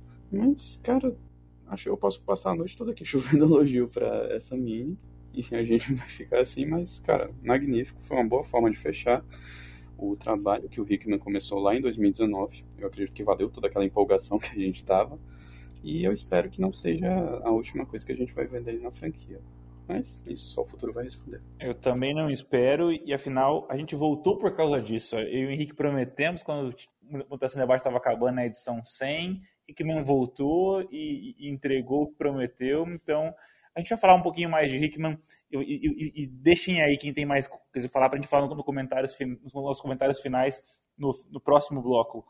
Bom, para a gente fechar esse bloco aqui agora, um, um repasso gigante do que vem por aí, então, em Destiny of X. A gente tem como eu falei, já tinha falado, X-Force, X-Men, Novos Mutantes e Wolverine continuando, é, Percy ainda nos roteiros de Wolverine e, e, e na X-Force, com Adam Kubert desenhando primeiro, Robert Gill segundo, estreando em abril. Em X-Men o Dugan continua, tá, tá, tá para ser anunciado ainda. Deve ser um pool de artistas também, a gente não, não sabe o que vai acontecer, né? É, já vem sendo assim, o Larraz não, não, não vem desenhando todas as edições, a gente não sabe quando ainda é, é, a partir de quando efetivamente X-Men passa a fazer parte de Destiny of X, vai ser em abril ou, mais adiante. Novos Mutantes também está tá pendente de, de, de, de, quem vai acompanhar a Vita Yala na equipe criativa. Dos títulos novos, que são continuações, Knights of X continuando Excalibur, Tyne Howard Bob Quinn, abril de 2022. Legend of X continuando Way of X com Sai Spur e Jambas Aldua, também em abril de 2022. X-Men Red, continuando Sword, All Will e Stefano Caselli, 6 de abril, data de lançamento. É, aqueles que seguem nas redes sociais, o pessoal, o All Will em público hoje aí já é, as, as, capas das duas primeiras edições. É uma tempestade muito, muito maneira. Marauders, o segundo volume, continuando então Marauders com uma nova, com um novo, um novo plantel agora trocando também a equipe criativa com Steve Orlando e o Leonora Carlini, estreia no final de março, 30 de março, e Immortal X-Men, Kieron Gillen, Lucas Werneck também no final de março. Não comentaremos aqui agora hoje as duas minisséries de prelúdio, X-Lives of Wolverine e X-Deaths of Wolverine, ambas do Percy, que vão rolar entre janeiro e março, porque serão o tema do nosso próximo podcast. Já vou adiantando agora, vai ser gravado no final de março, começo de abril, um período mais, um intervalo mais curto, porque a gente ficou um tempão sem gravar esperando o final é, de Rain of X, então a gente vai fazer um especialzinho sobre especial não, um programa sobre X-Lives e X-Deaths of Wolverine, também a gente vai poder comentar um pouco de, das primeiras edições de Dente de Sabre e dos títulos um one-shots que estão saindo por aí. O Secret X-Men, né, que são a, a equipe que o, que o Mancha Solar e o Misty vão liderar, daqueles que perderam a eleição para quem entraria nos X-Men. A gente também vai poder comentar Devil's Reign X-Men, as três edições do Dugan e do Phil Noto que saem entre, entre janeiro e março. E também poderemos comentar é, The Death of Doctor Strange, X-Men Black Knight nesse caminho. E aí fica para mais para frente, quando a gente entrar no, no, no, começo de Destiny of X, a gente fala da Giant Size do, do, do, do Bastante Trovejante e do final do, das histórias do, do Sabertooth. A gente não vai falar de dos novos X-Táticos, né, do Excellent, porque acho que não, não vão não ter nenhum vínculo com a cronologia, então a gente deixa isso aí para só se alguém quiser comentar é, nesse próximo podcast sobre o começo ou nos, ou nos seguintes. Então vamos focar nesses nove que é o core aí de Destiny of X. Só coisa bem rápida aqui, as expectativas de vocês, o que vocês querem, estão querendo ler. Eu, Leonardo, quero ler Immortal X-Men, quero ver o que o Gillen tem guardado aí. Não tenho muitas grandes expectativas para nenhum dos outros títulos. Eu acho que eu não, eu não vejo é, como é, X-Force e Wolverine do Percy vão ser muito melhores, embora eu acho que vão ter muita vão ser revistas que vão beber mais no, nas, nas, vidas e mortes do Wolverine, então eu acho que isso, com, com, isso ele vai ter que mudar muito, principalmente o título do Wolverine, vai ter que acabar mudando muito o tom da revista. X-Men do Dugan, já falei, não, não sei como, como esse senhor ainda está à frente de um título chamado X-Men. New Mutants, não consigo ver grandes diferenças. Knights of X, não consigo ver muitas diferenças do que vinha acontecendo. X-Men Red, é, também, infelizmente, não sei. Vamos ver o que vai acontecer com o Ewing. Legend of X, vou dar um, vou dar um meu voto de confiança porque eu gostei dessa, dessa parte final de Way of X. E Marauders, eu não conheço Steve Orlando, então eu não tenho muito o que dizer. É, vou, vou, vou, vou, acompanhar. Vai lá, vou começar com o Paulo. Então, o que, que você espera, Paulo, de que vem por aí? Cara, Steve Orlando, pelo que eu já vi em outras editoras, ele, ele digamos, só para dizer assim, ele pegou o título do Midnight e fez um Midnight mais próximo do que era na época da Wildstorm. E ficou muito bom. E, assim, e ele, pronto, ele era um He-Man da época que o He-Man era bom. Ele conseguia fazer uma história séria e pesada ao mesmo tempo que conseguia fazer a galhofa. Porque ele fazia uns tie-ins do book do School, no gibi do Power Rangers na época lá, lá no começo da Boom Studios. Então, ele é bem dinâmico. A gente não dá para saber se a pegada dele vai ser uma coisa mais humorística ou uma coisa mais pesada, mas ele é bom nas duas. Isso pelo menos é um bom sinal. Eu vi que ele eu vi que ele fez uma edição X-Men, Maldição do, do Homem Coisa, não sei se será traduzido assim aqui no, ah, é Brasil, é verdade, mas eu não li, eu não li, então é. realmente também nem, nem sei se foi bom, mas ele tinha, era uma equipe mó de refúgio, tinha até o, o lobisominho lá, o lobinho, é, tinha tudo tem uma, uma Mamomax, sabe, uma galera meio bizarra. Meio classe Z. É. é. essa parte eu li, essa minissérie aí, é legalzinho, mas o problema é que ela depende das outras minisséries, então ela a história meio que se perde ali. Mas vai, Paulo, o que, que você espera aí de tudo? Olha, do Orlando, eu pelo menos dou um voto de confiança no primeiros arcos. A galera que tá continuando, essa galera que tá continuando, o PS, o Knight of. Eu, eu espero que eles já tenham realmente agora que agora sim, tipo, que ele só estivesse realmente girando em ponto morto, esperando terminar Inferno para recomeçar novos plots. Porque, pelo menos, o Hickman deu um, um plot tanto para eles, que é na parte do Colossus no Conselho Silencioso, e não é possível que o cara não vá usar isso em esforço de alguma forma, nem que seja para finalizar esse plot dos russos. Não é possível. É, na verdade é possível, Paulo. E desse da galera assim, desses que estão continuando, o único que eu ainda ponho a mão no fogo é o, o, é o In, porque é um cara muito bom, mas que ao mesmo tempo ele é muito ferrado pelo editorial. Ele ele lembra muito o Hickman na época dos Vinga, do o Hickman dos Vingadores que queria fazer um plot, aí vinha um editorial mandava botar um bilhão de tains. Mas vamos ver se ele consegue agora querer escrever um, é, a história mais assim focada. E de todos esses, o que eu realmente eu quero é o Keiron Gillan. O que é que ele vai fazer? Porque agora vai, a gente vai ver um Gillan que ele já, ele já tinha brincado com, com os X-Men num formato assim mais de, numa, de nação na época do pós-complexo de é, pós-cisma, por aí vai. Então a gente vai. Pode ser uma coisa. Pode sair uma coisa muito boa, pode sair uma coisa marromeno. Como ele vai talvez ele esteja livre de das amarras editoriais daquela época, que estavam muito amarrados aos X-Men, talvez o negócio saia muito bem. E eu ouvi falar que ele quer fazer uma trama mais política, mais um. É, Men menos ação e mais, mais diálogos e sus esse suspense político e tudo mais. Isso pode ser uma coisa muito boa. Deixa a ação de celebrada pro Dungan lá ficar brincando os X-Men pronto. Quem quiser, quem quiser ficar vendo o bonequinho se batendo, vai ler o, o, o X-Men. Pode ser uma coisa assim. É esperar pra ver. Mas a questão também é que o que eu espero que não esteja, que vá o meu medo que eu espero que não vai acontecer é que essa fase inteira no fim das contas no fim, é, acabe virando um mega gigantesco filler vamos enrolar seis meses um ano até o Hickman voltar e fechar os plots que ele tinha coisado aí a gente vai saber disso sabendo se eles vão tocar nas vacas sagradas do, do, do Hickman, como por exemplo o plot do Apocalipse e o plot da Moira.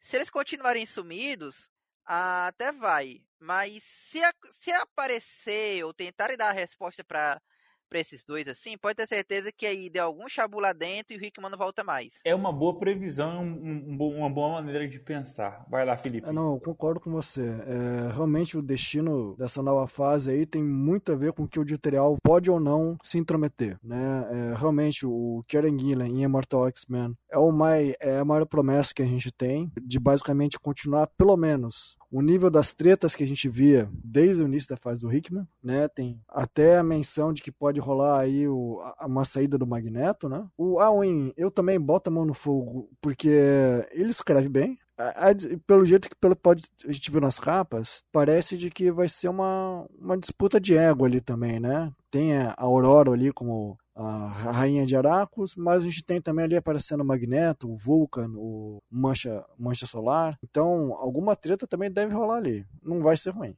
É, Legion of X, como uma continuação direta do que o Spurrier fez em Way of X, eu boto fé que pelo menos vai ser bem escrito. É aquele esquema igual do Hellions, né? De cara a gente não consegue botar fé em Forget Me Not na equipe e Pixie e Dr. Nemesis de novo, mas sei lá, boto fé também que pelo menos no noturno vai ser bem escrito. Né? E vale citar que agora a gente tem de vez aí o fanático na equipe, que o Fábio Nicesa já tinha escrito com ele lá atrás, dizendo que, pelo menos em relação, a relação dele com o Xavier tá, já está acertada, não vai ter muita rixa não. Em relação ao Marauders do Steve Orlando, eu tô torcendo aí, assim como o Paulo Arthur, de que pelo menos a gente vai ter alguma história pesada envolvendo contrabandismo, né? Porque, pô, é piratas em relação de comércio com drogas, porque é, é, é a gente tem Madrid como quase que a sede principal aí do uso das histórias na equipe, então por que não uma história mais pesada?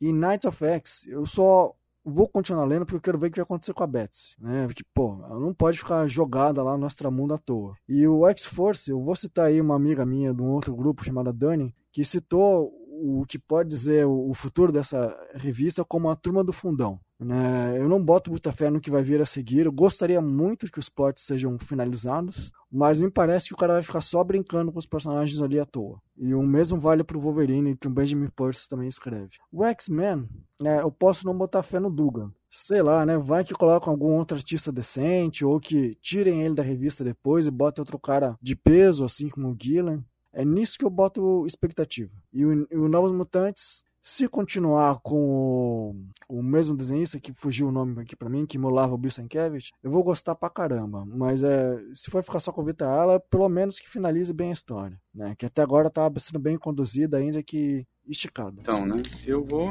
Eu pretendo acompanhar a princípio os três títulos com X-Men no nome, né? Que é Immortal X-Men, X-Men do Dugan e X-Men Red. Eu tô com uma certa esperança em relação à continuidade da história em Sword, agora que o Ewing realmente tem o foco que ele quer, que é a dinâmica da tempestade com o pessoal de Marte. Então eu acho que vai dar mais certo com, do que com Sword, em que ele tentou misturar as duas premissas e não teve exatamente o mesmo sucesso que poderia ter tido. Kieron Gillen, o cara é incrível, ele é imenso. É lamentável que a gente não tenha podido testemunhar ele e o Hickman escrevendo X-Men em consonância. Mas ainda assim eu estou muito feliz com a, o retorno dele. Tô, é, depois da entrevista que saiu nesse dia, hoje, nesse dia que a gente está gravando, em relação ao GB que ele fez com o CBR, eu tô ainda mais interessado na proposta dele para o GB.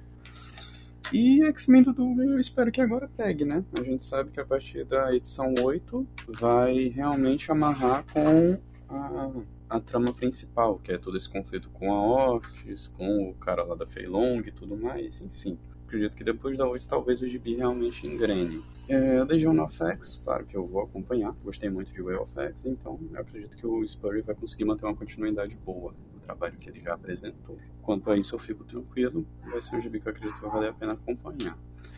Knights of X é aquela coisa, né? Excalibur já tá meio que meio que titubeando, então é difícil manter uma certa confiança em relação a esse próximo volume. Mas vou dar uma chance. Agora, X-Force e Wolverine, eu acho que eu só vou realmente pegar para ficar em dia ano que vem. Porque eu tenho certeza que a trama não vai andar em 12 meses. Então, tipo, eu acho que é melhor ler 12 edições de cada um de uma sentada só do que ficar lendo mês a mês e a trama não evolui nada. Basicamente, essa é a minha visão em relação a essa próxima etapa da franquia. É, claro que assim, de antemão, o título que, que mais me interessa é Immortal X-Men. Eu sou o maior fã vivo do Gillen no Brasil. Tenho a honra de ter sido fundador desse fã-clube. Obviamente, assim, eu estou na expectativa gigante para esse título. O Gillen vai estar escrevendo o que ele gosta: culundria, manipulação, intriga política, o sinistro enlouquecido. Então vai ser sensacional a gente explorar o que foi essa cisão que levou o Magneto a sair fora. O título vai ser, vai ser destaque, vai ser um dos principais da Marvel. É bom agora ter alguém de peso para poder segurar o vestiário, que é o Gillen. O... E aí, assim, desculpa, gente, mas Steve Orlando não me empolga, não. Marauders dele é um título que eu só vou ler se, assim, parecer que é a coisa mais revolucionária do universo. Steve Orlando é definição de genérico. Então, não. É, X-Men Red. Também tem boas expectativas. Agora que tem X-Men no, no, nome, eu acho que o Al Ewing vai poder escrever sem ser atropelado por Tain. Porque antes o Sword estava na série B, né? Agora que tem X-Men no nome, vai ser um dos títulos principais. E vai ser bem interessante também. Acho que você ter a. Você ter o Aurora e o Magneto por trás daquilo e mais o e mais Abigail Brand, que ele escreve muito bem, vai ser interessante. É, Legend of X eu tenho boas expectativas também, gostei bastante do que o Cy Spurrier fez. Então acho que a sequência vai ser boa.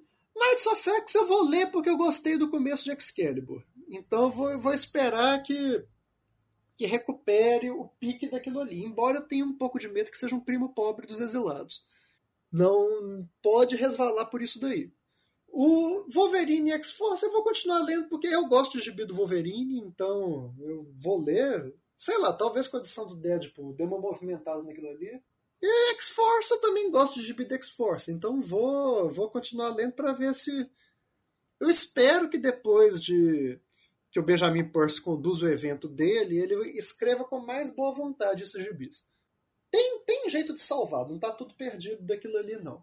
E X-Men do Dugan, também acho que depois da, da edição 8 e tendo um título mais sério do Gillen para contrapor, talvez ele, ele tome tenência também e dê uma sequência naquilo ali. Também acho que não é, não é terra arrasada, não. Dá para salvar. Eu fico bem esperançoso para os próximos anos da franquia, porque o que aparentemente o que vai, segundo o Cebulski, o que nós vamos ver no próximo ano, um ano e meio da franquia, é o que eles fecharam no último, na última reunião do X-Office com o Hickman. Então a gente vai ter uma continuidade do Master Plan até lá. E aí sempre, como bem frisaram que é o último gibi do Hickman for now, sempre acho que ele pode escrever uma minissériezinha aí para poder mover o plot para o próximo ato ou encerrar o plot dessa fase acho que temos boas chances disso. Mas, de qualquer jeito, mesmo sendo um futuro sem o Hickman, ainda acho que é um futuro mais promissor do que a gente tinha, por exemplo, na fase dos Inumanos ou na fase do Rosenberg. Agora a gente tem um futuro um futuro decente da franquia. Tem um plano, tem onde a se seguir, tem bons nomes. Então, acho que, que nós vamos continuar no, numa maré boa dos X-Men. Mas, mas tu tá comparando como assim? Tipo, o time que tava na Série C, Agora o time tá na Série A, tá, pode não ganhar o campeonato, mas não, mas tá melhor do que tava na época da Série C, né, gente? Qualquer coisa que vier é lucro. Você tem que lembrar onde que nós paramos quando o podcast terminou. Qualquer coisa que vier depois disso aí é lucro. Então, assim, eu acho que no nosso próximo podcast eu estarei feliz e esperançoso do mesmo jeito. Bom, gente, a gente cobriu aí em duas horas e meia de gravação, os últimos meses eh, de histórias, inclusive nossa expectativa para o futuro. Eu vou passar para as despedidas e comentários finais, mas eu quero ter uma, uma pergunta para provocar essas despedidas e comentários finais. É, o, o Henrique terminou o último bloco com, com notas otimistas e eu acho que é, houve um consenso aqui de que Inferno é a melhor coisa escrita nos X-Men nos últimos tempos, ou pelo menos é, o backbone da, da, fase Hickman é a melhor coisa que aconteceu nos X-Men em todos os tempos. Eu pegaria as minisséries iniciais, mais Inferno, algumas edições da, da, da, mensal do Hickman, e eu acho que isso com certeza é, é, é o melhor, na minha opinião, na minha opinião, de que aconteceu nos X-Men, desde mais ou menos ali a época, a última época que eu gostei muito, que vai que é aquela que vai de Complexo de Messias até o Cisma, aquele, aquele momento entre 2007 e 2011 que também pega o final da fase da fase do, do Whedon que, que, que corria a parte, né, do, do, do eixo principal. E, claro, houve coisa ruim no meio do caminho, houve coisa boa também nesse meio do caminho, entre 2011 e 2019, mas eu acho que, é, para mim, eu considero uma década mais perdida do que a segunda metade da década, da década de 90, porque se a gente olhar que Era do Apocalipse foi em 95 e Morrison chegou em 2001, foram seis anos de vacas magras, tendo que conviver com 12, Operação Tolerância Zero e Massacre, que, que eu acho que, que, é um ponto, que são pontos um pouco mais baixos na franquia Mutante. Agora, entre 2011 e 2019, a gente, teve, a gente teve que passar por Fase Bendis, por Lemaier, por Rosberg, por todo mundo aí do meio do caminho que realmente não, não teve grandes acréscimos aí, é, com exceção de Uncanny X-Force ou outros títulos que, que, que despontaram. A minha pergunta é, fase Hickman nos X-Men é melhor do que a fase Hickman nos Vingadores? Essa vai ser minha pergunta. Leonardo respondendo, eu acho que o Hickman teve, construiu, construiu mais história, escreveu mais revistas dos Vingadores e, e, deu uma cara maior. Mas eu acho que se eu colocar aquele negócio, então como, como fase, eu acho que nos Vingadores é uma fase muito boa e muito consistente. Mas eu acho que como material individual, se eu tivesse que escolher 10 edições, as top 10 em cada uma, eu acho que as do Inferno e pelo menos 6 das duas minisséries é, do começo são melhores, na minha opinião, do que a fase Vingadores. Eu que li, eu que não li Vingadores, mas eu li a fase Vingadores é, do Hickman, que, porque é, é muito interessante mesmo. Henrique, despedido de comentários finais com, com base nessa, nessa provocação. Nossa, foi difícil essa agora, eu tô aqui pensando. Posso responder sim, enquanto tu pensa? Vai lá, Paulo, enquanto o Henrique vai lá. Com certeza X-Men, porque Simples. Vingadores, não só ele era muito atropelado com coisas que ele não queria botar naquele momento, como ter que enfiar o Thanos por causa do sucesso do filme dos Vingadores, ter que colocar aquele plot do Pecado Original, ter que limar pelo menos umas 20, 10 ou 12 edições que ele queria fazer até a 60 e teve que acabar na 40 e pouco. Então ele estava muito assim quebrado no editorial de ter que seguir a maré além disso, e ter que botar, digamos, Superior, Spider-Man, Wolverine, tanto é que na primeira oportunidade ele tirou esses personagens e a história ainda por cima ela foi terminar em Guerras Secretas, e se a gente for lendo Guerras Secretas, o, o Bracarense pode até concordar. Guerras Secretas é muito bom, mas era um escopo tão grande, era tanto personagem, que ele teve plots gigantescos que vinham lá do começo da fase Hickman, eh, digamos, Pantera Negra e, e Namor terminou off-topic. Olha, gente, enquanto tava acontecendo outras coisas, a gente conversou aqui, agora nós somos melhores amigos. E assim, foi se livrando de personagens para tentar fechar o escopo de uma, de uma, forma administrável. Assim, enquanto. É, então, e no fim das contas, ainda dependia muito do run de Quarteto Fantástico. Tinha muita coisa que do Quarteto Fantástico foi fechar só agora para fazer sentido esse fechamento de Vingadores.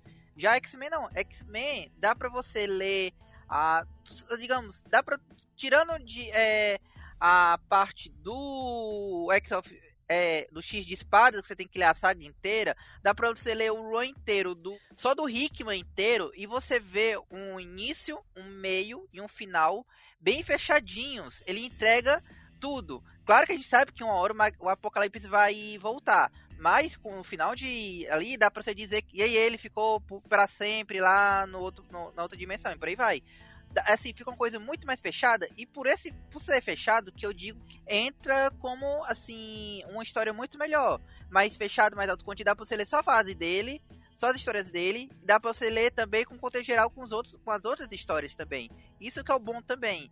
E e o que tu tinha falado de Inferno, Inferno é muito bom, mas Inferno ele é a culminância de tudo que a gente viu lá desde a primeira House of X. Então, assim, ela, de é, ela depende de toda essa caminhada para chegar. Até como a gente falou, tipo, ah, mas o Dog tava, assim, o Dog evoluiu muito. Não, ele não evoluiu, ele tava lá o tempo todo, o mega estrategista, é, enxadrezista e tudo mais. Então, assim, a história, ela fechou e fechou muito bem, na minha opinião, e assim, era isso que eu. Que, por isso que eu digo, meu voto é ela é melhor. E um abraço a todos. Obrigado, Paulo Henrique. Olha, eu sou alucinado com a fase Hickman em Vingadores. Eu acho que ele orquestrou um plot ali de uma ambição gigantesca. É... Apesar de todos esses atropelos que o Paulo falou, eu acho que ele contornava isso muito bem. Ele trazia um, um plot bem azeitado que lidava com essas tribulações. Por exemplo, como que ele propôs Time, time, time Runs Out para fugir de Axis e de Pecado Original, eu achei muito bem feito, deu um dinamismo de tensão ele explorava muito bem uma trama de escopo maior, blockbuster no título principal, e uns dilemas éticos, implicações políticas em New Avengers. E realmente, assim, Guerras Secretas é uma, é uma combinação bombástica de plot. Eu adoro, eu adoro, acho um dos melhores eventos de todos os tempos da Marvel. Mas quando você para pra pensar, um momento de culminação emocional mesmo, forte, aconteceu só na última edição entre o Reed e o Destino. Agora, X-Men eu acho que já começou revolucionário de cara. Pouca gente fez nos gibis o que ele fez em House of X e Powers of Ten. É difícil você encontrar um, alguém propondo uma mudança, uma ruptura tão forte, assim, uma, uma ambição tão grande, tão uma mudança tão forte de status quo. Na franquia mesmo a gente só teve isso em Giant Size, na primeira edição do Morrison e agora com o Hickman é difícil. Apesar de Vingadores ter sido a maior fase da equipe, um dos melhores runs de GB que eu já li, você não teve uma mudança de paradigma igual você teve nas duas minis iniciais. E foi assim, foi um run mais coeso, e nisso eu concordo muito com o Paulo, foi um run mais coeso. Ele conseguiu dominar melhor, porque como ele que mandava, ele mandou onde que ele estava, onde que ele queria chegar e qual é a culminação. Isso aí, mesmo assim, ele tendo sido ele tendo acabado saindo porque as pessoas gostaram tanto do status quo que ele, queria, que ele criou que ele não queria ir embora, ele fecha muito bem o próprio plot. Dá pra gente ler, se a gente não quiser ler mais nada, dá pra ler House of X, dá pra ler a série principal, os Giant Size, Hellfire Gala e Inferno. Então é mais autocontido. Apesar de ser uma ambição gigante, uma mudança, uma revolução, é autocontido. Por mais que eu goste de Guerras Secretas, eu acho que Inferno saiu melhor. Inferno é um dos melhores encerramentos de fase que eu já li. Quanto em Guerra Secreta você teve um clímax emocional? Só na última edição, Inferno inteira, além de um clímax de plot, é um clímax emocional e de caracterização. Pode ser também porque eu tenho mais vínculo afetivo com os personagens mutantes do que com os Vingadores, mas e o, jeito que Inferno é bem desenhado, bem planejado, de um ponto estrutural de roteiro, então, realmente, X-Men do Hickman foi melhor que Vingadores do Hickman. E aí, com isso, acho que essa provocação final foi para encerrar um podcast muito, muito bom. Me fez pensar aqui. Foi excelente discutir isso. Um abraço pro, um abraço pro Léo, um abraço pro Pedro e Paulo Arthur, um abraço pro Felipe, para quem nos ouviu até aqui. E mantenho meu voto otimista para a próxima edição. Vai ser sucesso, gente. Eu não, não estarei tão otimista assim, com, com porque nossa próxima edição é, é, sobre, é com essas duas saguinhas do, do Percy. Eu acho que a gente vai começar a, a cair no desencanto e pedir o, o Volta Rickman desde cedo. Vai lá, Pedro Arthur, sua despedida e comentários finais. Então, eu acredito, eu concordo com os amigos, que X-Men foi um trabalho melhor do Hickman do que Vingadores. Entendo que trouxe muita coisa boa, muita coisa nova para Vingadores. Aumentou o escopo da franquia de um jeito tal que a gente chegou a um ponto que toda semana tinha um gibi dos Vingadores saindo. É, eu sei que ele teve alguns atropelos assim editoriais para lidar, tipo a questão de meter coisa do Thanos, coisa do a equipe inicial ter que ser a equipe do MCU e todas essas coisas que meio que meio que acabam com a empolgação, mas ainda assim eu acredito que ele mesmo faz, ele fez um bom trabalho, só que X-Men foi um negócio revolucionário que ele fez. Mudou assim mais do que qualquer pessoa poderia estimar a franquia, né? Então, tudo que a gente vê hoje, que a gente vai ver por muitos anos, vai ser consequência do que das ideias do Hickman, vai ser um desdobramento das ideias dele, da filosofia dele para a franquia. E então eu acredito que por toda tudo isso, tudo que trouxe, toda a coesão que apresentou, desde House of X 1 até Inferno 4, eu acredito que realmente, criativamente falando, em todos os outros sentidos, X-Men foi superior à, à fase dele nos Vingadores. E eu espero que a gente possa ver ele retornar algum dia. Se não for para dar continuidade ao que ele já começou, que seja para trazer alguma coisa nova que vai empurrar a franquia ainda mais para frente. E é isso, amigos. Foi muito bom aqui gravar com vocês, muito bom estar presente aqui novamente, poder ouvir das opiniões dos amigos. Espero que é, as minis do Wolverine tragam uma conversa um tanto otimista e não a gente simplesmente contestando aqui, querendo a cabeça do Percy. Mas é isso. Um abraço, amigos. Espero que todo mundo tenha tido um ótimo fim de ano. E espero que todo mundo esteja tranquilo e que 2022 seja bom para todos nós. Até mais. Vou ser polêmico e vou dizer que eu espero que todos sejam vacinados também. Vai lá, Felipe. Com certeza, e até já comecei o ano já com a terceira dose aqui. Com relação à pergunta, eu com certeza vou votar em X-Men por conta do lado afetivo e porque é sensacional toda essa revolução que o Hickman trouxe. Mas, em questão da polêmica com os Vingadores, eu vou dizer que assim, quando ele entrou nos Vingadores, basicamente era para expandir, claro, a franquia, mas é para manter um pouco o status quo em relação aos filmes, né? Trazer, um, aumentar o interesse para o público, né? Além de tudo que ele queria é, desenvolver. Agora nos X-Men, por conta dos outros 10 anos que a gente teve aí da franquia jogada ao Léo, né? Essa toda, toda essa revolução que ele fez se tornou ainda mais esplendorosa. Ainda que eu concordo com vocês aí que eu, eu também gosto bastante do título Os Vingadores, é, eu diria que a parte dos Illuminatis, né, os Novos Vingadores, era espetacular, enquanto o outro título ficava meio que, né, meio autocontido, meio jogado no canto assim, né, por conta dos editoriais. E mesmo por conta desses efeitos editoriais que toda a franquia mutante teve recentemente, ainda assim eu acho que tudo que o Hickman escreveu dessa vez ficou ainda mais, mais autocontida, mais bem feita.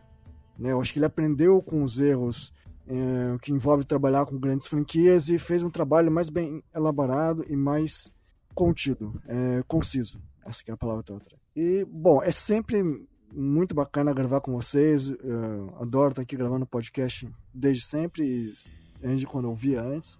É, um abraço para todo mundo. Espero que todo mundo tenha um bom ano.